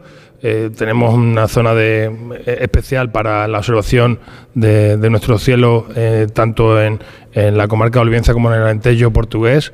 Y en ese sentido, pues estamos trabajando en esa estrategia de Extremadura Buenas noches, pero con la diferencia de que tenemos eh, al otro lado un país que ha copiado nuestra estrategia y que estamos trabajando para dinamizar. Y por supuesto, esto al final, cuando uno tiene que observar las estrellas, tiene que observar de noche. Por lo tanto, después se quedan a dormir en el entorno. Y estamos en conversación también con Joaquín Fuentes, que decíamos que es eh, guía turístico, nos acompañó ayer, además de gerente de la Asociación para el Desarrollo Rural para la comarca de Olivenza. Y tienen ustedes también una iniciativa curiosa, se llama Tierra Deseada, juegan con esa, con esa palabra del deseo y la dehesa. ¿Qué significa tener esa acreditación? ¿Qué es, qué es lo que promueve esta tierra deseada? Eh, Tierra Deseada es una marca de calidad territorial que precisamente se acaba de presentar hace poquito y es una especie de marca paraguas eh, que asocia pues eh, los productos, los servicios, los eventos culturales y turísticos que se celebran en la comarca a una imagen y a un eslogan concreto. Es una manera un poco pues de hacer comarca. Además, la, la expresión tierra deseada es interesante porque es una mezcla eh, de, de esa, que es uno de los paisajes más importantes que tenemos en nuestra comarca, con la idea de deseo. No es deseada, sino deseada. ¿no? Y mm, un poco la idea que pretende transmitir es que nuestra comarca, nuestros 11 municipios, son un espacio interesante y atractivo para vivir en él, para disfrutarlo y para venir a hacer turismo. ¿no? Y además, en clara conexión con Portugal, tienen ustedes una iniciativa que se llama Rutas sin Barreras, que justamente une cinco comarcas. Son tres de Portugal, una de Extremadura, una de Francia. Eh, exactamente, ¿en qué consiste esta Ruta sin Barreras? Es un proyecto de cooperación en el que venimos trabajando hace ya mucho tiempo para fomentar el, el turismo accesible, que esto es muy importante, ¿no? Hacer eh, disfrutable nuestros recursos, nuestros restaurantes, nuestros monumentos, nuestros paisajes a todas las personas eh, independientemente de su condición. ¿no? Eh, ahí, ahí va el turismo y es un factor desde luego de calidad. Si ya habéis conocido Olivenza, por ejemplo, habéis visto que es una localidad muy accesible, se camina muy bien por sus calles, pero esto es una meta que nunca está conseguida. Podemos avanzar muchísimo y es casi obligación de todos nuestros pueblos mejorar la accesibilidad a nuestros espacios. Yo creo que nos cuente esto que más o menos de manera transversal hemos venido explicando a lo largo de todo el programa, que ese carácter bicultural, el hecho de compartir con los portugueses parte de la lengua, parte de las tradiciones, parte de la arquitectura, parte de la gastronomía, eso cómo se vive eh, a nivel de calle, en los vecinos de Olivenza. Bueno, eso es algo que se percibe mucho, por ejemplo, en Olivenza, Itáliga. Aquí en la comarca tenemos dos pueblos que han sido Portugal hasta principios del siglo XIX, pero es que el resto de pueblos de las comarcas han sido históricamente fronterizos, con lo cual esa mezcla en mayor o menor medida se percibe en todos los aspectos. Lo ha comentado aquí, por ejemplo, el alcalde, todavía las personas mayores tienen el portugués como lengua materna, el patrimonio portugués se percibe en todos los lados, los nombres de las calles habéis fijado que están en portugués, en español, en Olivenza, pero insisto que las otras localidades también tienen una eh, gran conexión con Portugal. Hay que tener en cuenta también del punto de, de, vista del turismo, nuestra comarca es muy accesible, está muy cerquita de la nacional, de la autovía Madrid-Lisboa, cerquita de Badajoz, y tenemos dos pasos fronterizos, uno en Olivenza y otro en Villanueva del Fresno. No me gusta mucho hablar de la palabra frontera, porque yo suelo pensar que aquí no tenemos frontera, nada impide todo tipo de relaciones, sobre todo en torno al embalse de Alqueva, se pueden hacer rutas circulares eh, conociendo tanto nuestra comarca como el otro lado del río Guadiana. Y eso es un poco un valor añadido, hacer ese circuito entrando por un sitio, por el norte y saliendo por el sur, ¿vale? Si ustedes entran ahora mismo en arroba gente viajera OCR en Instagram, van a ver enseguida publicada todo lo que es el recorrido, saben los oyentes que lo publicamos en las redes sociales, las experiencias que vive el equipo de gente viajera cuando viaja a lugares como Olivenza, nuestro notario es Víctor Herranz, que además se lo cuenta aquí en la radio, claro, que eso es lo que tiene interés, que es lo que hemos hecho, que es lo que ha hecho el equipo del programa durante estos días. Pues la verdad que aparte de verles a los colaboradores hacer mil fotos al campo extremeño y a la ciudad de Olivenza, les hemos visto disfrutar mucho del aceite, del jamón, del cordero, del solomillo, del bacalao dorada, de un sinfín de quesos y de las dulcerías de Olivenza, que con las navidades en ciernes creo que vamos a tener que ponerles a hacer un poco más de ejercicio. Bueno, ahora nos vamos a quedar camino de Granada, donde mañana hacemos el programa en directo, les vamos a mandar al Geoparque, eso sí, pero de Olivenza y de toda esta comarca? ¿Qué más le podemos contar a los oyentes? Pues mira, que cuando vayan los viajeros a visitar la Torre del Homenaje y el Museo Etnográfico verán una placa dedicada al enterramiento del Vasco de Gama. Que investiguen qué Vasco de Gama es porque no es el explorador. Pues mañana estaremos en Granada haciendo gente viajera en directo. Ahora llega noticias. Fin de semana sigue la programación de Onda Cero. Mañana vuelve gente viajera. Que pasen una feliz tarde de sábado. Son las dos, es la una en Canarias y esto es lo que está pasando ahí fuera.